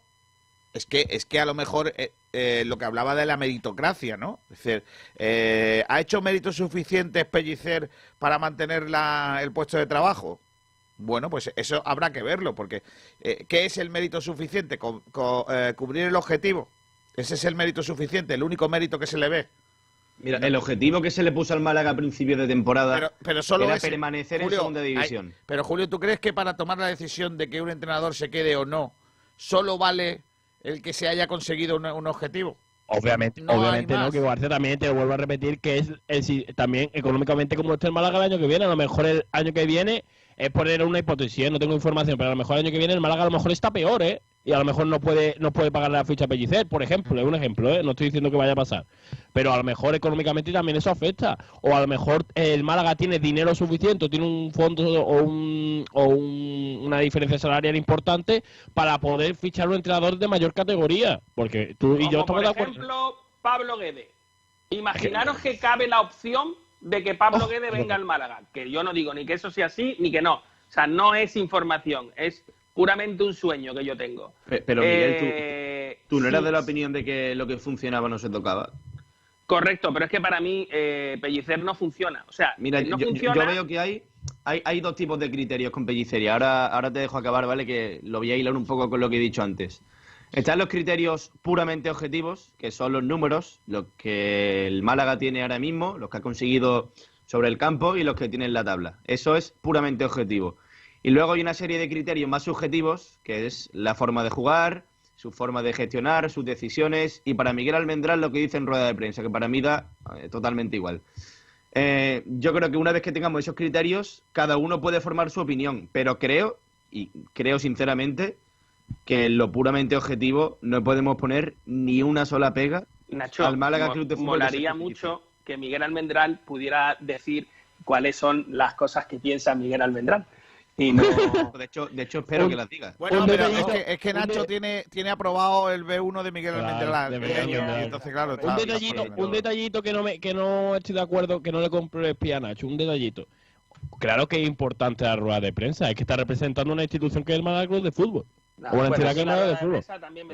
Yo, he visto, he visto entrenadores, es que yo creo que sí he que visto hay que entrenadores representa. rajadores en rueda de prensa que han dicho cada barbaridad y no se Sí, nada. sí. Nacho, pero es que se te olvida un punto más, que es el siguiente, que es el tema económico. Eh, yo, personalmente yo, otros no lo sé, yo no iría al campo a ver a Pellicer. Entonces, ahí hay un componente económico. O sea, me refiero, si tú tienes un entrenador que no está alineado con tu imagen de marca, ¿vale? Tú no, no vas a poder vender tu imagen de marca, de, no, no vas a llenar el estadio, no vas a tener tal. Es, es un poco lo de, es un poco lo de, yo qué sé, los grandes clubes con los, con, las- con los fichajes estrella. Tú vas al campo a ver a ese fichaje estrella. Pues es un poco lo que me pasa a mí. Yo, yo no iría al campo a ver a Pellicer nunca porque me aburre. Me aburre por la tele, ¡pum! imagínate, y allí encima pagar por ello. ¿Qué va, qué va, qué va? Entonces, yo creo que eso también es un, es un, cuestio- es, es un, es un dato objetivo. Si yo tengo un entrenador que me llena el estadio, como creo que podría ocurrir con Pablo Guede, o alguien similar, no quiero tampoco poner una presión en un tal entrenador X, ¿vale? Si yo creo que me puede llenar el estadio, como era el difunto Joaquín Peiró, que te lo llenaba por cómo jugaba el Málaga y no había ninguna estrella espectacular, era que tú ibas a ver a tu equipo que- que desplegaba un juego espectacular. Entonces, ¿Hay yo algún no- entrenador eh, después de Joaquín Peiro que haya llenado la Rosaleda, Miguel? Sí, Javi Gracia, eh, Pellegrini, cierto. Sí, sí, sí. Pellegrini, ha habido muchos, pero Sí. y sobre todo casi todo. Y fíjate tú que Javi Gracia, eh, hostia, Javi Gracia empata con el Barça eh, y dice en rueda de prensa aquello de un punto con el Barcelona es un puntazo. Y, y- y además es, es el tipo ti- es el típico señor medido, muy, muy tal, no habla más de lo que tal. Y a día de hoy es un entrenador que yo lloraba por, porque, porque, porque volviera al, al Málaga. Y gana y pierde. Y es más, el, el año que ficha por, por nosotros viene de defender a los Asuna. Y, y, sin embargo, el Málaga, tío, juega. Y juega más defensivo de lo que, de lo que jugaba Peiró, ¿eh? Y, Eh, y hay otro detalle también muy importante que yo creo que también tenemos que tener en cuenta, si es que Pellicer ha conseguido sacar lo máximo de los futbolistas. Es decir, yo es que creo realmente que hay jugadores que no han dado todo lo que son capaces, no por Pellicer, ¿eh? sino porque el modelo del juego no se le asemeja a lo que ellos pueden hacer.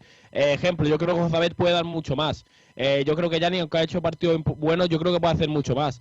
Eh, yo creo que, por ejemplo, Stepovic, que ha jugado poco, si jugara más minutos, pod- podría hacer mucho más. Entonces, yo también añado a, ese- a esa valoración si hay que renovar a Pellicer o no, o hay que renovarlo ya, que no ha sacado un gran porcentaje de los futbolistas. No estoy de acuerdo.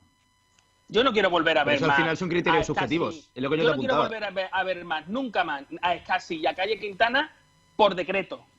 Que jueguen cuando tengan que jugar, pero no siempre y por decreto. No, yo no quiero un entrenador así, no lo quiero.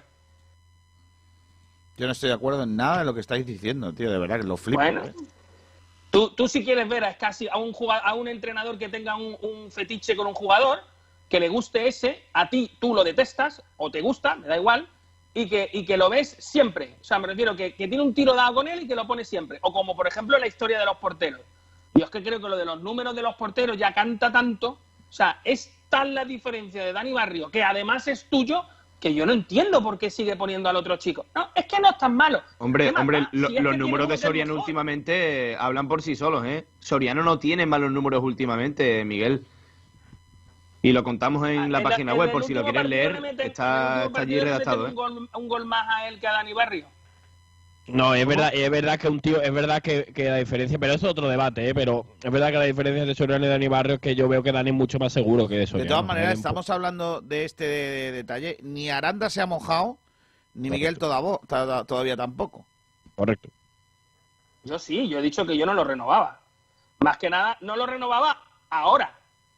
Eh, a lo mejor dentro de, tal, cuando el Málaga cierre mm, deportivamente, Manolo Gaspar decida eh, a qué es a lo que el año que viene se quiere dedicar, pues a lo mejor en ese momento dice, pues mira, a lo mejor eh, para esto que queremos hacer es porque vamos a seguir exactamente con la misma plantilla, no sé, me lo invento, y no tenemos ninguna presión para ascender, queremos ser el 9. Bueno, pues ya está, entonces sí, renuévalo, claro que sí. Para ser el 9, por supuesto, Pellicer, claro que sí. No me llaméis para ver el partido de él, pero ¿Y tú, Aranda? Dime, perdona, que estaba, estaba outside. ¿Tú renovarías a, a Pellicer? ¿O, o entiendes que el Málaga haya hecho ya el movimiento para renovarle? Yo sí. Y sabes que nunca he sido muy pellicerista, pero, pero creo que al final los resultados y, y lo que está haciendo con, con las limitaciones que tiene es motivo más que justificable para renovarle. Eh, Es más, me consta que hay varios equipos de la Liga Smartbank que están preguntando por el propio Pellicer. Así que yo creo que el Málaga debe de plantearse que con una plantilla hecha con remiendos, eh, con un Manolo Gaspar que ha tenido que buscar debajo de las piedras, con muchas limitaciones, el equipo está en mitad alta de la tabla y bueno, si se hubieran dado a lo mejor una serie de resultados que han sido un poquito eh, rarillos en estas últimas semanas, a lo mejor podría estar incluso soñando con pelear el playoff. Yo creo que los números de Pellicer no, no engañan a nadie y es eh, un entrenador que se ha ganado el poder seguir en el Málaga. Vale, pues se la ha ganado y, y tal. ¿Qué opina la gente? Venga, Julio Portavales. Lo importante, la gente, Kiko García. que Claro que sí. luego- Claro. Pues mira, Kiko García, tenemos aquí comentarios sobre este debate que lo vamos a refrescar para que la gente recuerde que estamos debatiendo, que estamos debatiendo sobre el tema, es importante. Eh, ¿Estás de acuerdo con lo que tenga ya Pellicer una propuesta de renovación? Habría, habría que esperar al final de temporada. Tete Poveda, un grande, dice, creo que es justo, ha cumplido con creces y daría tranquilidad para la temporada que viene. Espeto Patronu dice, por mucho que no me guste su estilo de juego ni su manera de afrontar los partidos, ha cumplido holgadamente con el objetivo que es mantenerse. Yo como espectador no lo renovaba, pero entiendo que se lo propongan. También pienso que con otro estilo estaríamos más arriba por calidad. Que lo flipas nos responde diciendo, a mí no me gusta, por mí no seguiría, pero puesto a considerar su continuidad, este es el momento. El objetivo está conseguido y no parece que podamos aspirar a otro objetivo más ambicioso. El rumba oficial ya se suba al barco, dice, rumba en el barco de Pellicer. Samu Cofrade dice, aunque su propuesta futbolística no me gusta y pienso que tenemos jugadores de mucha calidad, podremos estar mejor, pienso que ha hecho una buena temporada y no veo mal su renovación por méritos, aunque me reafirmo en que su propuesta y forma de ver el fútbol no me guste. Le responde Er Wilson Malaguista, que dice, la vara que diste con que se fuera hace tres meses, le responde. Y le responde Samu Cofrade diciendo, siempre dije y digo lo mismo, y creo que mi mensaje queda claro, el que no lo entienda, que se lo haga mirar. Se ha picado ahí Cofrade, está, está picadillo. Por ejemplo, tenemos más comentarios más comentarios en Facebook Live. Por ejemplo, Sergio GM dice, a Pellicer lo renovaba ya. Eh, por ejemplo, tenemos también más comentarios, no sobre este debate, bueno, sí, sobre Adri Pozo nos dice, mientras que no vuelva José González, que siga Pellicer. Ya sabes, si quería José González, pues ahí lo tenéis. Y otro mensaje no tiene que ver con esto, pero nos, eh, nos lo envía Joaquín Mérida Gallego, dice, buenos días, ¿por qué no comentáis los 4 millones que le debe el Villarreal al Málaga por el traspaso de Ontiveros? Mama. Y leo aquí dos comentarios de Tete Poveda. Uno que dice: Por el bien de la competitividad del fútbol almendral, lo que no es normal es que el Leeds, recién ascendido, le quita el Valencia a Rodrigo, por ejemplo. Y dice: Kiko no solo ha cumplido el objetivo, refiriéndose a Pellicer, dice: Lo ha cumplido con creces. Quedan muchas jornadas y ya estamos tranquilos. Eso es meritocracia. Oye, yo, yo de todas maneras, sobre lo del Villarreal, ¿puedo ir al Mercadona y decir, apúntamelo ahí por lo de Ontiveros? ¿Eh? ¿Eh? No, hombre, Sí, sí. no, no tiene nada que ver. No, no. No, no seas malévolo. ¿Por qué eres tan malévolo? No, hombre, no, yo lo pregunto. Por ejemplo, me puedo ir a comprar. Es que yo al Mercadona no suelo ir. eh, es un sitio que no, no frecuento, la verdad. Prefiero. ¿No te gusta Mercadona? No, es una cosa que yo. Es que me gusta. Llámame elitista o algo. Yo me gusta ir a los sitios en donde yo puedo comprar marcas. Y entonces, mm, yo estoy. Tengo un tiro dado con eso. O sea, yo, si a mí me gusta Hombre, una hombre marca. de dinero. Un hombre de dinero. No, si a mí me gusta una marca de atún, quiero encontrar la marca de atún. Y si me gusta una marca de, yo qué sé, de garbanzos, quiero encontrar la marca de garbanzos. Y en, el- y en, ese, en esa superficie, pues, pues no. O sea, no tiene nada que ver con que el dinero que yo le deje al señor, que es relativamente poco, se lo gaste en ficharnos a nosotros canteranos. No, no, no, no. No se trata, no se trata de eso, ¿eh? No es una cosa, es simplemente una cosa de, bueno, llamadme lo que quieras, pero es que yo prefiero comprar cosas con, con productos de, de- de marca, de calidad, que yo vea quiénes son. Y no, no estoy muy... Queda dicho. eso. Ya está. Vamos a más debate, venga. Otro temita, que ese ha muerto fácil. Pues otro debate que García, el segundo de esta mañana, bueno, ya está mediodía, ¿no? Podemos decirlo, o tarde, como tú quieras decirlo, García, es sobre el objetivo, que también es importante, porque con el objetivo de salvación en el bolsillo, ¿crees que tiene ahora que ser más arriesgado el Málaga? Es el otro punto de- del día que tenemos, Kiko García. Así que que empiece la chocarmona, que está muy callado últimamente. Que habla mucho de fútbol y ahora que hable de, de, la- de ser arriesgado por una vez en su vida. Un Dale. hombre silencioso. Que sí. Que si, hombre, yo hoy callado precisamente no he estado, ¿eh? Eres el asesino silencioso. El silencio de los corderos. Correcto. llaman a mí. Pues eh, yo creo que el objetivo sí está cumplido. Falta nada más que ponerle la puntita, pero, pero no creo que haya. Vaya, estoy seguro de que no va a haber problema para cumplirlo. Y si hay que soñar una vez que estemos salvados, yo creo que sí. Ya no perdemos absolutamente nada. Para mí el objetivo está cumplido y está cumplido con creces. Yo soy partidario de que el Málaga lo que tenía que hacer era salvar la categoría. Única y exclusivamente su objetivo. Sea en la jornada 42 o sea en la jornada 15. Tenía que salvar la categoría. El Málaga lo ha hecho, ya casi con total seguridad. Yo creo que el objetivo hoy, a día de hoy, tiene que ser ganar cada partido que tengamos, sábado, domingo, viernes, el día que sea. Y si vemos que estamos cerca y que tenemos posibilidades reales de entrar al playoff, pues ya hablar y soñar con eso. Pero a día de hoy creo que todavía no, no estamos tan cerca. Pero sí, claro que tenemos que arriesgar. Una vez que se ha cumplido el objetivo, pues a dar el resto por lo que pueda pasar. Sí, sí, yo, yo creo que sí. Es que es el momento. Venga, Almendral. con- Bueno, Almendral, Miguel. Miguel. A mí me da igual. Que me la trae bastante al fresco. O sea, me refiero, sé lo que va a pasar, que es que Pellicero va a seguir con sus cosas, con su escasi, con su jugar con un delantero, con su... Entonces, es que me aburre tanto ese señor que es que me, es que me da igual. Entonces, ¿qué es tener más objetivos? ¿Va a jugar distinto? Va a jugar igual, ¿no? Entonces, si va a jugar igual, ¿dónde está el tener más objetivos? No, no- va a hacer nada para que el equipo juegue distinto. Entonces, me, me parece simplemente un, pues eso, una tomadura de pelo. Ahora vamos a ir a por el playoff. ¿Y eso cómo se hace? Cambiando de sistema, jugando a otra cosa, jugando de otra manera.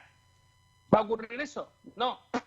Pues entonces. No, pero, pero yo no estoy, yo, a ver, he, he sido yo el que he propuesto este debate, pero lo, lo he hecho de otra forma, es decir, eh, está bien tirado. no, no con la excusa, no, mal, pero- no con la excusa de, no con la excusa de, de que eh, ahora eh, vamos a ir a por el playoff, simplemente todo lo contrario, como ya tenemos el objetivo, podemos jugar más, más vistoso, por favor. Nos falta un punto. Como ya, ¿Podemos jugar más vistoso? Sí, claro, tenemos jugadores para jugar más vistoso, pero no tenemos entrenador para jugar más vistoso.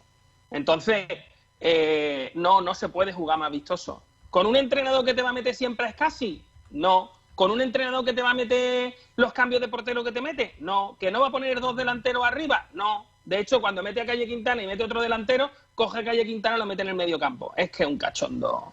Yo lo siento, pero es que me aburre tanto ese señor, su, su idea del fútbol me aburre tantísimo, que es que no, no, no sé, no, no le veo yo a él cogiendo en su casa una libreta y, y diciendo, "Ch, venga, vamos a guardar la libreta de, de la permanencia y vamos a sacar la libreta del ascenso. Y que ponga ahí, claro, el ascenso, así escrito.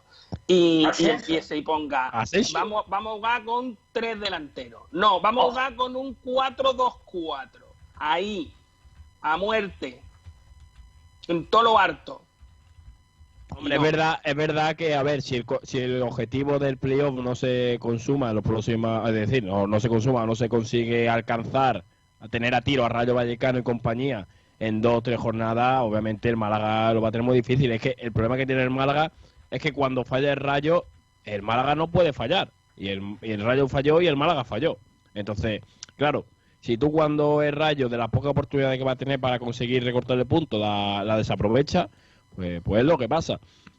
Yo pienso también que, que no, ya no jugar arriesgado, pero hay que ir probando cosas para el año que viene. Si la, si ya está certificado la- el de la salvación, que yo digo que falta un puntito todavía, pero bueno, un puntito se consigue la semana que viene o la siguiente, pero no estamos salvados del todo. Yo digo que nos falta ese puntito todavía. Eh, ya podemos pensar en otras cosas, pero vamos O sea a que tú abogas, tú abogas por dejar de poner a todos los cedidos. No volver a ponerlos más.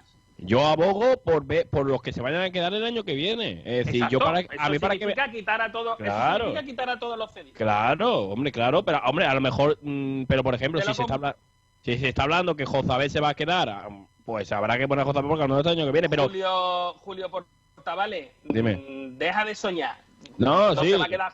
No, sí, no, se va, no se- yo te digo que no se va a quedar, pero estoy poniendo ejemplo. Por ejemplo, Cepovic, que el año que viene seguramente sea jugador de la primera plantilla del Málaga, porque lo va a robar, o eso espero. Eh, pues habrá que darle minuto a, a, a él y a Calle Quintana, no, porque es un cedido. Eh, eh, es decir, habrá que empezar a ver qué vamos a hacer con jugadores del año que viene. Vale. No sé, Miguel. Eh, Ay, es que yo no es guardo la esperanza de, de que el técnico que representa al Málaga Club de Fútbol quiera jugar un pelín más al fútbol, un culillo más al, al- al fútbol. Eh, pero por lo que sea, eh, creo que Pellicer no lo va a ser, porque, porque Pellicer es un técnico que le gusta lo que le gusta, ¿no? Eh, él está convencido de que las cosas llegan jugando como juega y ya lo hemos visto durante toda la temporada, ¿no? Entonces, bueno, eh, habrá que esperar los próximos días eh, qué decisión toma el equipo, el club para el futuro y qué equipo quiere hacer. Yo ya lo dije el año pasado y me dieron muchos palos eh, que me gustaría ver a Pellicer desde un equipo que él hiciera su imagen y semejanza, con capacidad para tomar decisiones en qué tipo de jugadores va a venir, eh, para, por si cambia el estilo. Y ya estamos viendo que no. Que el, no va, es que que, no va a hacer. el, el problema es que si eso ocurre, yo eh, veo a un pellicer comprando, gastándose los dineros del Málaga en la máquina de clonar, esa de la oveja Dolly, ¿vale? Y metiendo dentro de esa máquina Scassi y, y poniendo en el multiplicador por 11. Y trayendo otra vez a Adrián.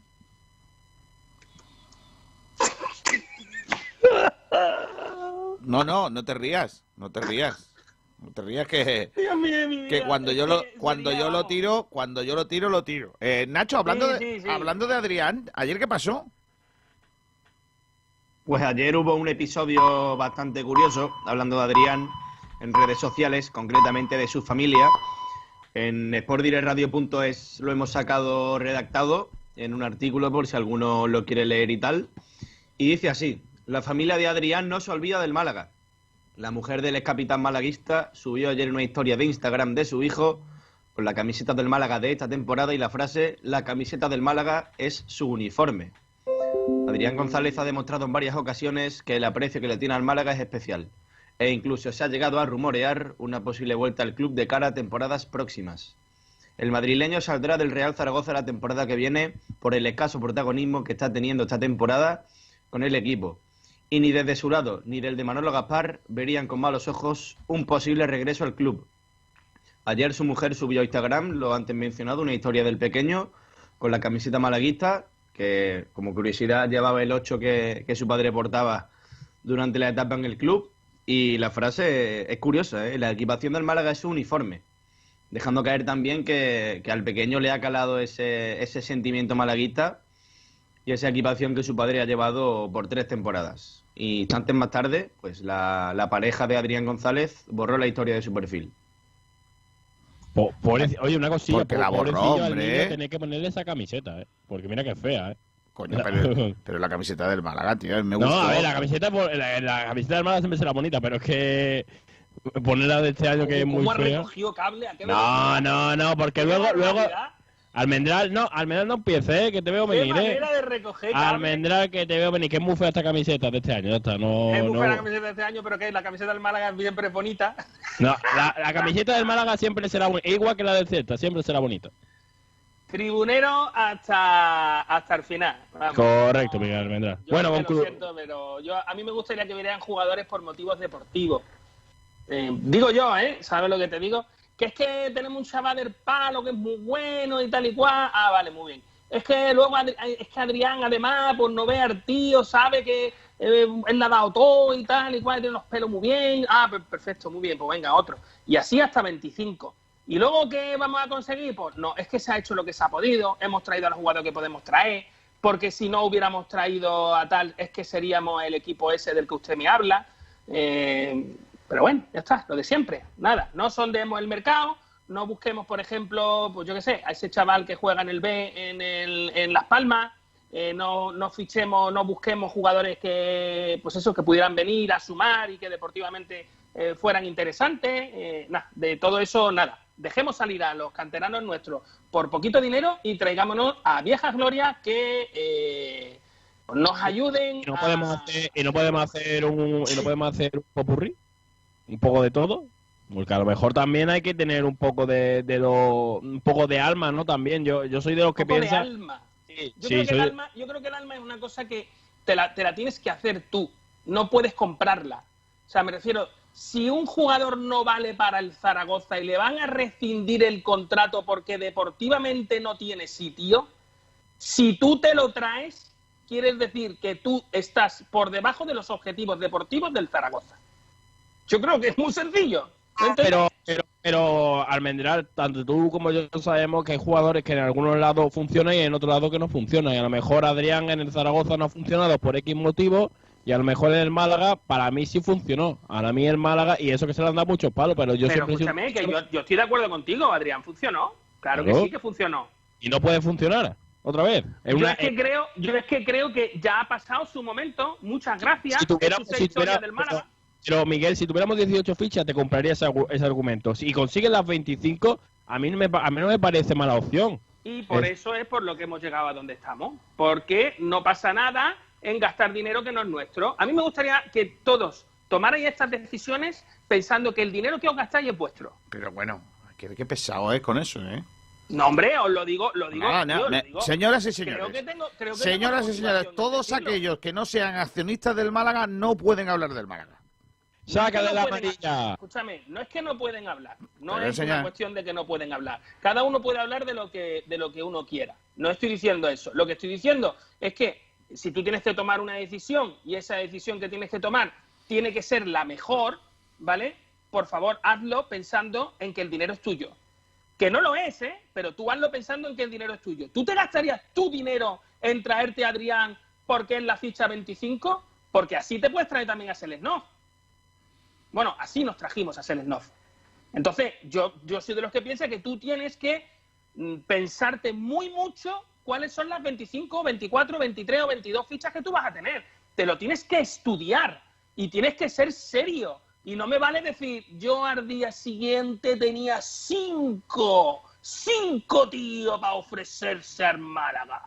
Yo, perdóname, pero eso me parece que tú no eres ni serio. Porque si fueras serio, sabrías perfectamente cuál es el lateral que se encaja exactamente en el proyecto que yo quiero.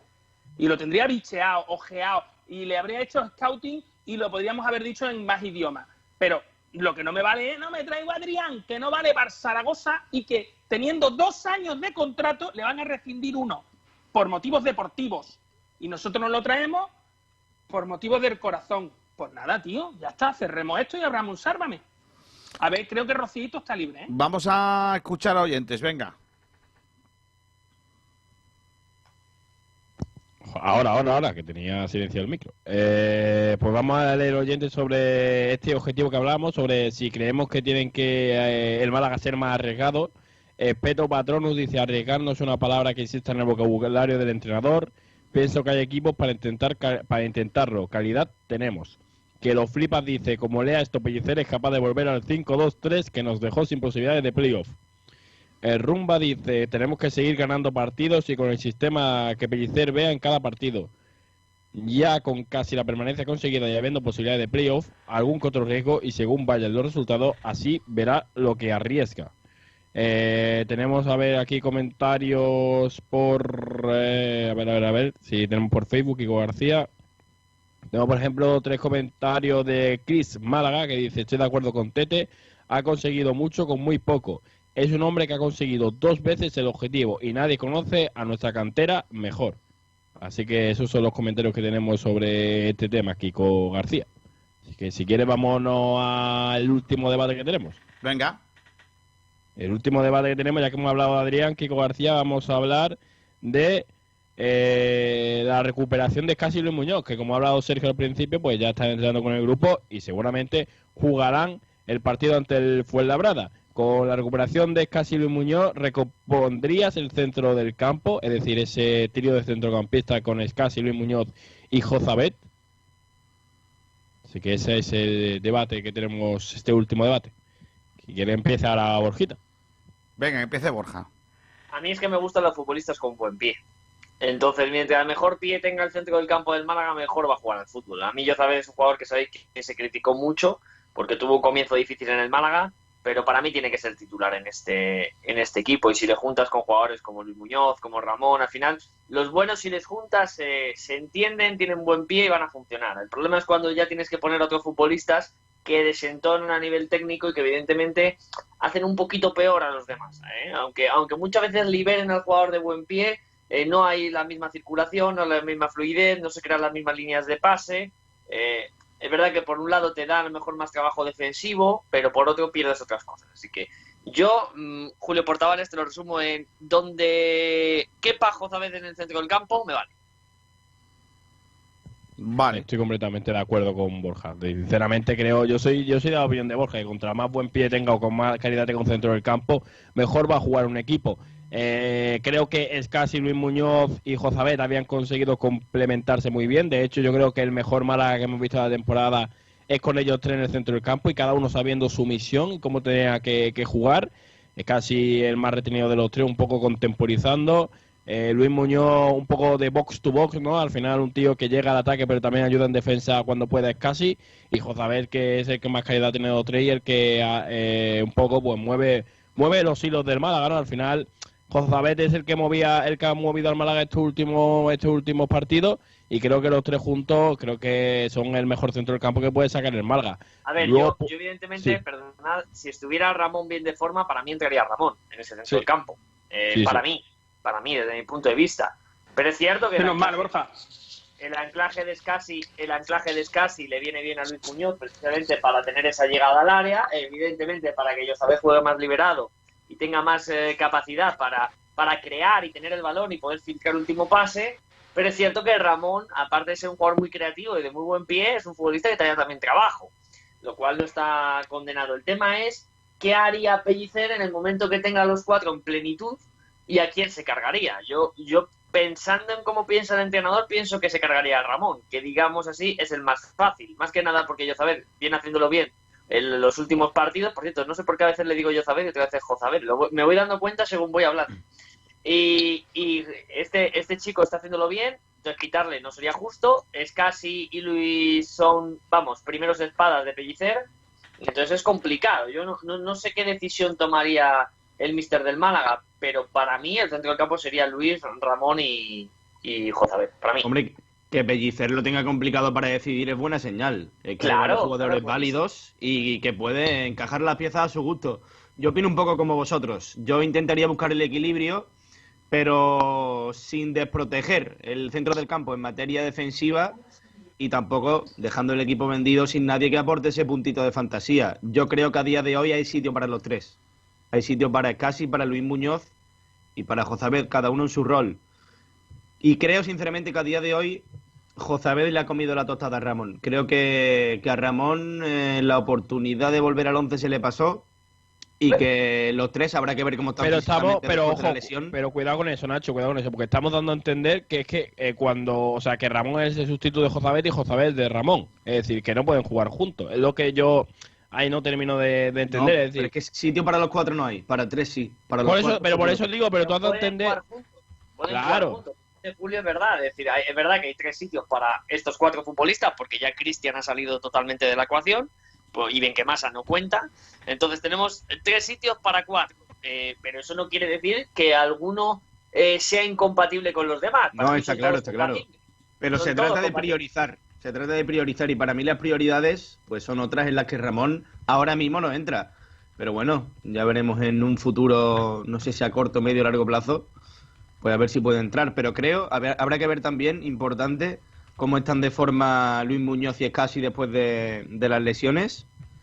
Pero, pero yo creo que sí, que si demuestran el nivel que hasta el momento recientemente nos han dado, yo tengo claro cuál sería mi centro del campo y sería con ellos tres.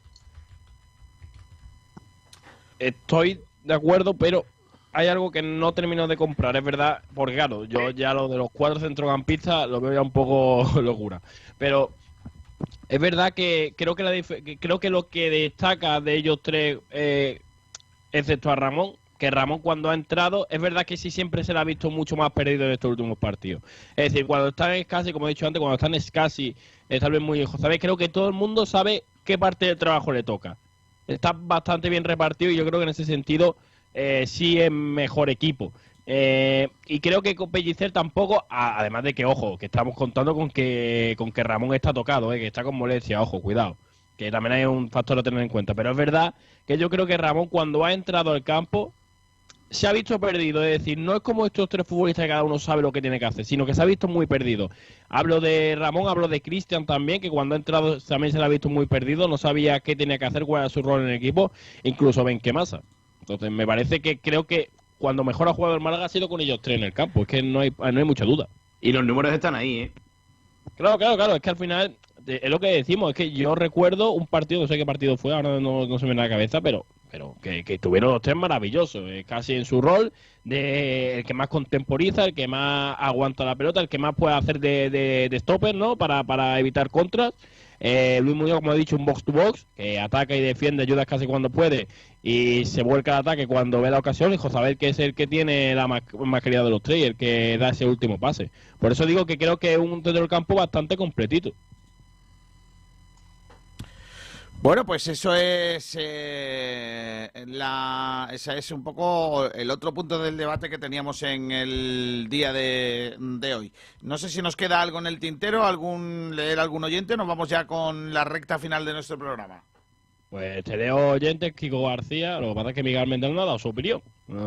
Ya veo, lo veo ahí muy callado. No le interesa, ya seguramente interesa. la, la habrá dicho por eso. Ajá. No, no, es que no me interesa. Eso Ah, es bien. de claro, en serio. Como Yo no puedo hablar de Alexander, ¿no? Pues yo no jugaría interesa, con ¿no? tres, yo no jugaría con tres en el centro. Creo que hay que jugar con dos delanteros. Como eso no va a ocurrir, O sea, si juegas con dos delanteros, meterías a Calle en esa ecuación. Claro, por supuesto, Calle Quintana es un tío súper aprovechable para jugar de, con, con ese Pobi arriba. Me parece además que, que harían una dupla muy interesante porque Calle es un tío de briega y de y es muy pesado y es muy y, y- y realmente es un jugador que creo que abre muchos huecos y que genera muchos espacios. El único problema es que eso sin alguien que no enchufe el balón para adentro es inútil, totalmente inútil. Pues- Entonces, jugar solo con Calle Quintana arriba es una estupidez. Jugar con Calle Quintana arriba y otro jugador más me parece una elección muy acertada y muy lógica y, y muy bien. Pues ahora que ha sacado este tema, yo tampoco vería con malos ojos un Jozabed actuando de segundo punta, ¿eh? un poquito más adelantado del centro del campo, que tenga libertad para bajar a recibir y también para ay- ayudar a Cepovic, perdón, a abrir huecos en la defensa rival. Yo no lo vería con malos ojos, ¿eh? tampoco. Le falta sangre. Yo no lo veo, sí, yo estoy con Almendral. No, no lo veo, y además es un tío que contra más espacio tenga, contra más llegada tenga, eh, es mejor para él. Yo no lo veo de segundo punto, sinceramente. En ese caso sí pondría a Calle Quintana, que estoy con Almendral, que tiene. Hombre, un tío luchador, es un tío que abre huecos, es verdad, ahí el sentido, como delantero centro, pues ya hemos visto que no da, pero es verdad que como segundo punta sí podría hacer algo. Dicho esto, Calle Quintana marcará esta semana para callaros la boca. Calle devuelve la ficha. con los dos goles que lleva, Dios mío de mi vida, los números están ahí, como dice Nacho. No, Los pero yo estoy de acuerdo en que Calle Quintana es un futbolista que rinde mucho mejor con un delantero al lado que, que él solo. Es decir, él no es un gran goleador, por lo tanto no puede tener la responsabilidad de ser el killer del equipo. Mientras que si juega con un 9 de verdad, un tipo que sepa meter goles, Calle Quintana te aporta otras cosas, desde trabajo, presión, apertura de espacios, caída a banda. Es decir, las virtudes que él te puede dar. Al final no podemos exigirle a un jugador que nos dé lo que no sabe. Entonces, Calle Quintana creo que es un jugador que rinde mucho mejor cuando tiene un compañero arriba que cuando juega como único. Bueno. leemos, si quiere, Kiko, comentario. Mira, tenemos, por ejemplo, el mensaje de Kelo Flipa que dice: Scassi, Luis y Jozabet es de lo que nos ha dado mejores resultados. Como mucho, yo pondría Scassi, Luis y Ramón. Y le daría oportunidades a Ramón de jugar algo más adelantado, que creo que rendiría aún mejor. Espeto Patronus dice: deberían entrar poco a poco y no forzar. Lo peor sería que recayeran porque no tenemos muchos profesionales. Vamos Málaga dice sin discusión alguna, son pilares básicos. Ángel Malaguista dice obvio. El Rumba dice junto a Jozabet, ellos dos, todo cambia. Eh, también tenemos el mensaje de Málaga, de Vamos Málaga, que dice la pregunta ofende, son los titulares y sus suplentes están dos escalones abajo mínimo. Y Paco Cobos Bravo dice todo al- todos al 100% lo mejor ha funcionado. Ha sido Scassi, Jozabet y Luis Muñoz. Así que sí. Tenemos, a ver si tenemos algún comentario por YouTube, no tenemos ningún comentario y en Facebook Live eh, tampoco. Así que ahí te dejamos, Kiko García. Todo, bueno, espérate, espérate. No, no, sí, sí. Todo, no tenemos más comentarios sobre, sobre este debate. Así que podemos ya cerrar el- el- el- este punto del día.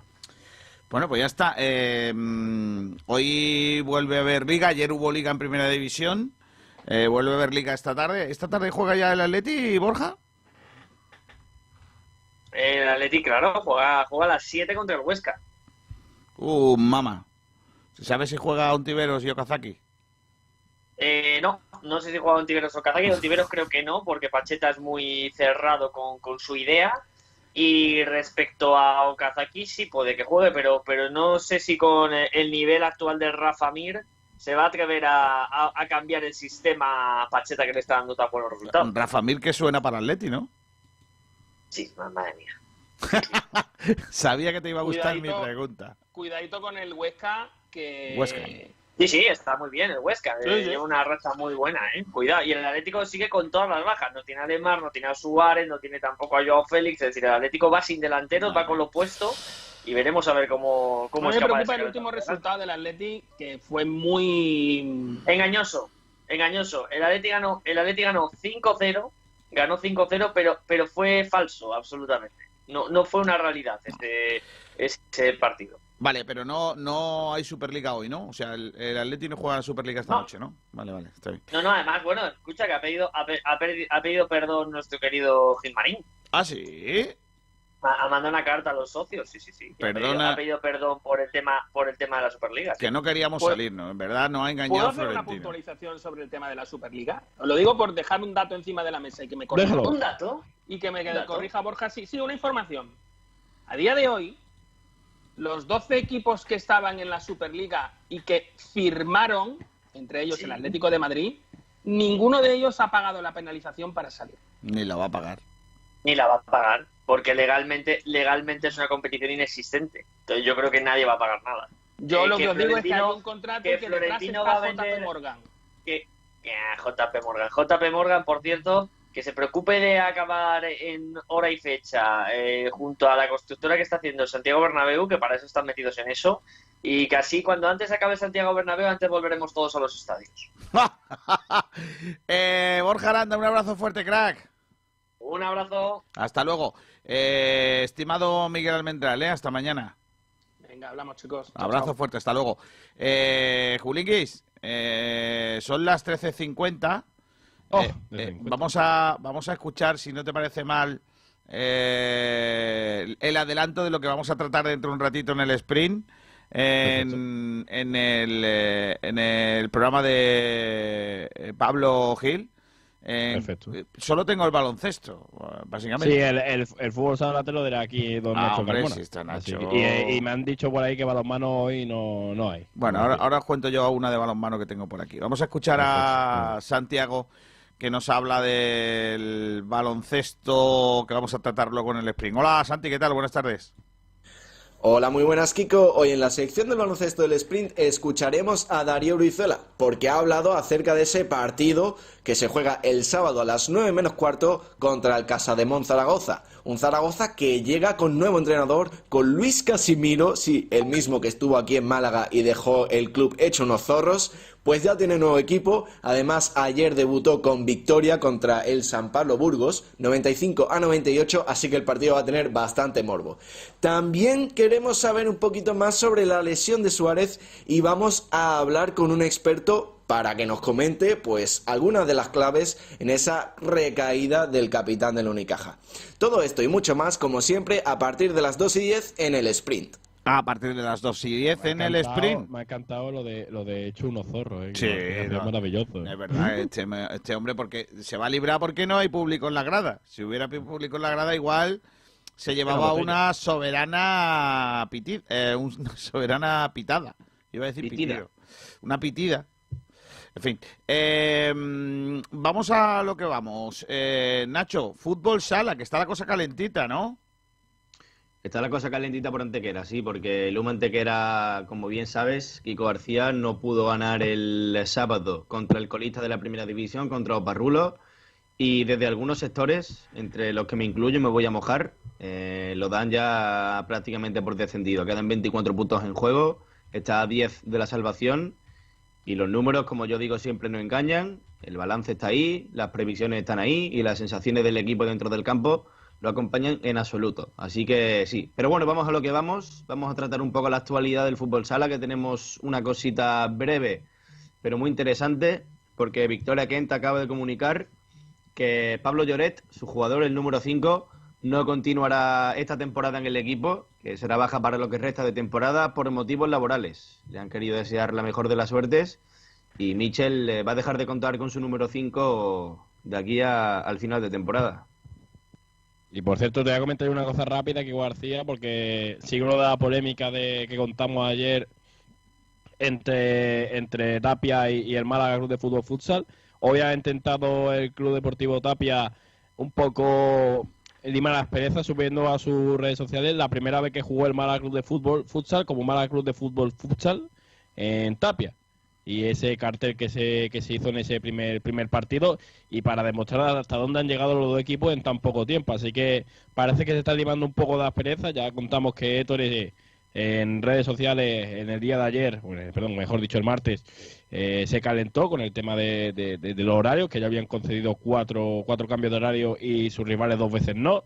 Así que parece que, que, que, bueno, que se está animando un poco a pereza. Eso sí, el partido sigue siendo el sábado a las seis y media. No va a haber, no va a haber cambio de horario. Ni, ni ya, ni ya va a cambiar, ni ya va a cambiar. Ni, va- ni se puede cambiar ya, correcto. Entonces, que mucho ni más pereza, pero que el partido no se mueve ni, ni se va a mover, vamos. De todas maneras, dicho esto, eh, yo he estado esta mañana hablando con un amigo eh, que, que forma parte de un equipo de futsal de la provincia, que me decía, en este tema de lo de Tapia y del Málaga Futsal, al final las cartas están sobre la mesa y todo el mundo sabe quién es quién. Así, con esas palabras. Y yo, y yo estoy totalmente de acuerdo. Los que conocen a uno y conocen a otro saben quién lleva razón.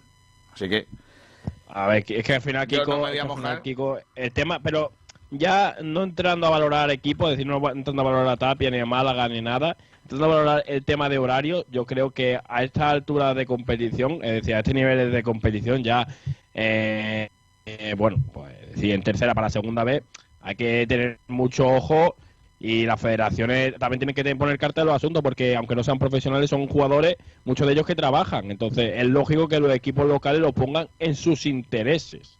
No estoy defendiendo a uno ni atacando a otro, ¿eh? pero igual que un equipo eh, por X motivo quiere poner un día, también incluso por el pabellón, ¿eh, Kiko, que por ejemplo en Málaga pasa que ahora con el tema de los pabellones, que está tan la cosa tan chunga, Guadalajara eh, está ocupado de viernes a domingo todas las horas, a lo mejor solo tienes una hora específica. Entonces, yo creo que el tema de horario hay que tener mucho cuidado y, no y no tomarnos tanto a, a- a lo personal, ¿eh? Al, al final, pero al final la competición está un poco adulterada y los entrenadores que han pasado por aquí por Sport Direct Radio para, para hablar de la competición este año lo han dicho, que los clubes que jueguen de local eh, y los partidos que tengan aplazados los están utilizando para ponerlos en la fecha en la que mejor le venga a ellos y más mermen a sus rivales. La competición está adulterada y en una categoría tan modesta como puede ser la tercera división o la segunda división B, pues al final los jugadores tienen prioridades aparte del fútbol sala, tienen familias, tienen trabajos y se está jugando con esa baza y obviamente la competición se está viendo alterada por estos factores. Es una Lo realidad ¿eh? y no lo digo yo. Lo que va, lo que es seguro es que va a haber tomate de aquí a, a final de, esta fase de ascenso en tercera, porque hay muchos equipos para un poco puesto. Y claro, aquí hay equipos que García que se han dejado lo que llega a ser los dineros, un poco entre comillas, ¿no? Porque estamos hablando de la categoría para tercera, para, para, esa, para ese ascenso. Así que aquí va a haber más que pelea por, por esos puestos. No me extraña, sí, efectivamente. Pero bueno, este es el deporte, ¿no? Ahora hay que ganarlo todo lo que se pueda dentro de la cancha, ¿eh? Dejaros de, de historia, ¿eh? Por cierto, he leído hoy un tuit, ya que, ya que estamos terminando y enfilando la recta final de nuestro programa, eh, de, una, de un personajillo. Eh, pues he visto un, un tuit lamentable en el que decía que el Cádiz, que pedía ganarlo en el campo las cosas y todo eso, le, le ganó una eliminatoria de Copa del Rey al Real Madrid denunciando la alineación de Sherisev. Eh, no se puede ser más bajuno que quien ha hecho ese tuit, que se llama Alfredo Duro. Un tío lamentable que, que por lo que sea, pues no, no, no, no se acuerda de tantas y tantas cosas que han hecho otros. Eh, pero como el amo que le da de comer, que es el Real Madrid, pues eh, está afectado por esto, ayer le jodió que el Cádiz le diera un golpecito así, eh, como el que no quiere la cosa, un aguantadito sin mano, luciendo esa camiseta, ¿no? De gánatelo, ¿no? Pues nada, gánatelo y, y que se y que se aplique el parche también, el, eh, ese hombre, Alfredo Duro. Eh, más cosas, balonmano. Eh, mañana no, el martes, próximo martes 27 de abril, a partir de las 9 y media de la mañana, va a tener lugar el acto de presentación de la final de la Copa EHF European Cup que se va a disputar entre el Rincón Fertilidad Málaga, el balonmano Málaga Costa y el HC Lokomotiv de Zagreb. Va a tener lugar en el parador de golf de Guadalmar y que, como digo, va a ser un acto de presentación de ese enfrentamiento entre nuestras malagueñas y las jugadoras balcánicas. Eh, un enfrentamiento histórico para nosotros con esa representación malagueña eh, en, eh, ese, en ese torneo, en ese evento. Más cosas que tienen que queríamos contar en el día de hoy, que luego seguramente nuestro compañero eh, Pablo Gil va a contar en su programa.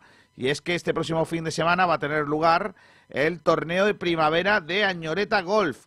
Eh, un torneo que se disputará, si la lluvia lo permite, el próximo domingo en la modalidad para pareja mejor bola Stableford. El, precio para los abonados de Añoreta es de 25 euros. Eh, para los junior 15 euros y para los visitantes pues 40 euros y los visitantes junior 20 euros. Así que si queréis participar eh, lo podéis hacer poniendo en contacto con Añoreta en, enlace- podemos- en reservas arroba añoreta resort punto anoreta, ¿eh? La ñ no, Anoreta. por lo que sea, no se lleva en los correos. Ah. Anoretaresort.com. Y podemos Kiko García ahí a, ahí a su Hombre, retorno. a bendita, Hombre. bendita, bendita Catalina, niño. Uf, qué maravilla, qué. Todavía estoy, parece que estoy saborean- saboreando el, el fulano. Uf, Oh, qué bueno. ¿Cómo está el fulano, niño? Ay, qué- qué cosa más Inscripciones e información en el 952 40 50 00. Ayer estuve jugando un rato al golf. Estuve ahí dando unos palos. Por lo que Eh, sea, no le da a una pelota a Julio. Correcto. eh. Sí, pero, pero a Kiko, por lo que sea, también dar palos le gusta, ¿eh? Hombre, dar palos. Yo soy da- muy de dar palos. No, y, y, y meter las bolas en el hoyo también. También, cuando me dejan. Eh, efectivamente. Eh, y hoy quiero terminar, si, si me dejáis, chicos, con un recordatorio, ¿no? Son las 2 de la tarde y yo creo que puede ser un recordatorio, porque hoy se cumplen años de, de que un, eh, un tipo grande nos dejó. Nos dejó antes de tiempo porque un hombre estaba conduciendo mientras eh, supuestamente veía el teléfono, teléfono móvil. Y nos dejó sin, sin un grande que nos abandonó demasiado pronto. Hace cuatro años salía a entrenar eh, el gran Miquel Scarponi, que ha pasado muchos días aquí en esta Costa del Sol, el italiano corredor de Astana, salió a entrenar y pues una furgoneta se lo llevó por delante y cegó su, su vida, ¿no?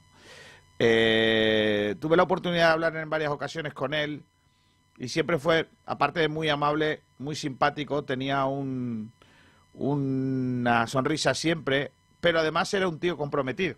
Era un tío que, que siempre estaba de- defendiendo las causas del ciclista, las causas de- de- del ciclista que en la mayoría de las ocasiones está bastante indefenso, porque ya sabéis que el problema del ciclismo es que cuando sales a la carretera a entrenar, porque no te queda más remedio que entrenar, pues en la carretera, que es donde vas a competir, pues tú eres el parachoques. Y, y desgraciadamente, pues eh, a él hace cuatro años le, dejaron eh, tirado en una cuneta. Cuando llegaron ya los servicios sanitarios mm, era imposible re- bueno, re- reanimarle y nos dejó. Hoy nos hemos eh, acordado otra vez de la sonrisa eterna de Miquel Scarponi y nosotros pues desde aquí le mandamos una- un abrazo muy fuerte a su familia. Y hombre, yo creo que mm, como era italiano, hombre, yo creo que podríamos poner una cancioncilla de los Ramazzotti, ¿no? Ramazzotti, no, pon la de vaya chao, vaya chao. No, tío, chao. esa no, tío. Ah, mira, te voy a poner una cosa que vas a fliparlo, tío. A mí me gusta mucho, Kiko, la de para ti sería The Neck, italiano también. Venga. No nos interesa.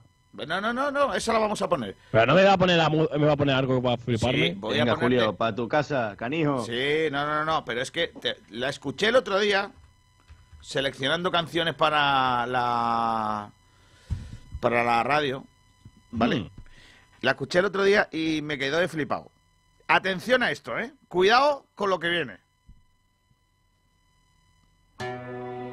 Atención, ¿eh?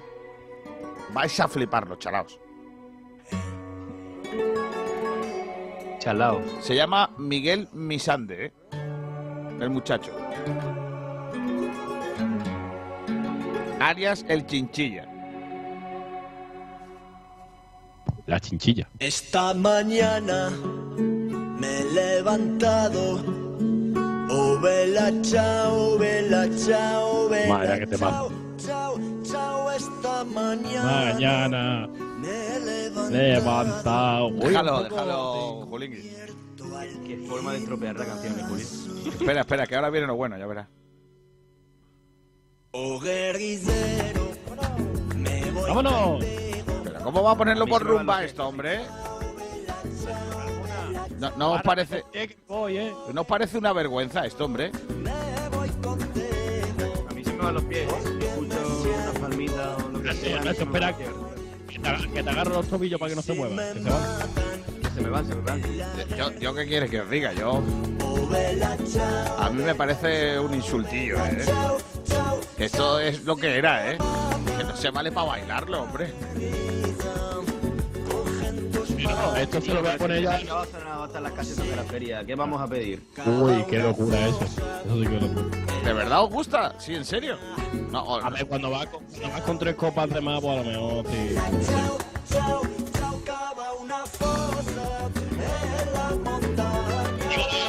Para que beba, eh. Yo, eso cava una fosa en la montaña y se ve al hombre ahí en una cuevilla. Y así la gente cuando la vea, oh vela chao, vela chao. Bueno, ¿qué canción dices de Neck? Chao, nos va a poner Pablo G, porque nos va a tirar No, no, nos ha dicho que nos ha dicho que nos alarguemos que está llegando. Eh, eh, ¿Qué me has dicho que ponga? ¿Qué canción ponga de Neck? Nacho. Para ti sería, para ti sería, que estaba hablando silencioso. Ah, para ti sería. Para ti sería. ¿Y en italiano cómo se dice esto? ¿Cómo? Con Per, per ti, per, per- a ver. Potisería. Per ti, per ti, no puede ser. Piritiseri.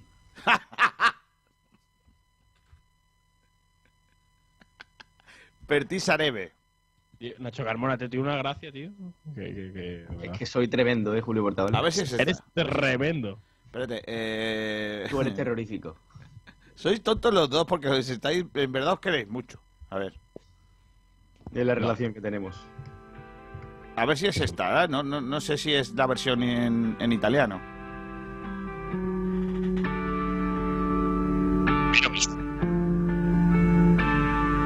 In questo venerdì No parece, ¿no? No, esta no es. Ponlo en español y ya está, hombre. No, hombre. Es que yo quiero poner la... la... ¿Pero tiene versión en italiano esa canción? Mm, es probable, ¿no? Te la voy a buscar, te iba a echar una manita.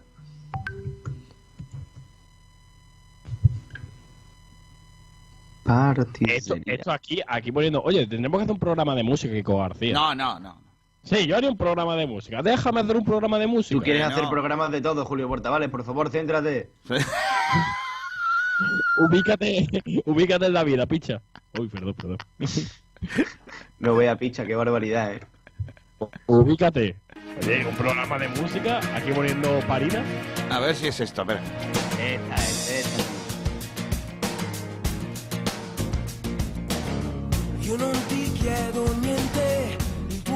Sí es esta, claro.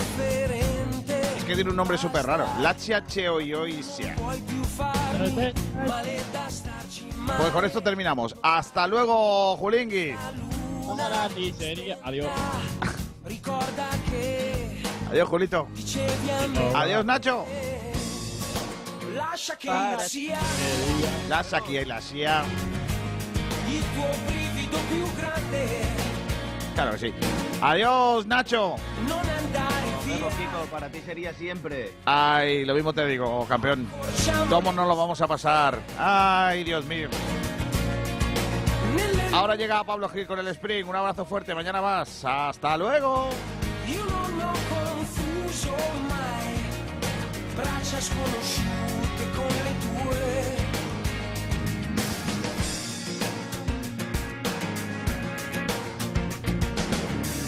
Parli e scherzi e ridi, ti siedi e poi mi escludi, sento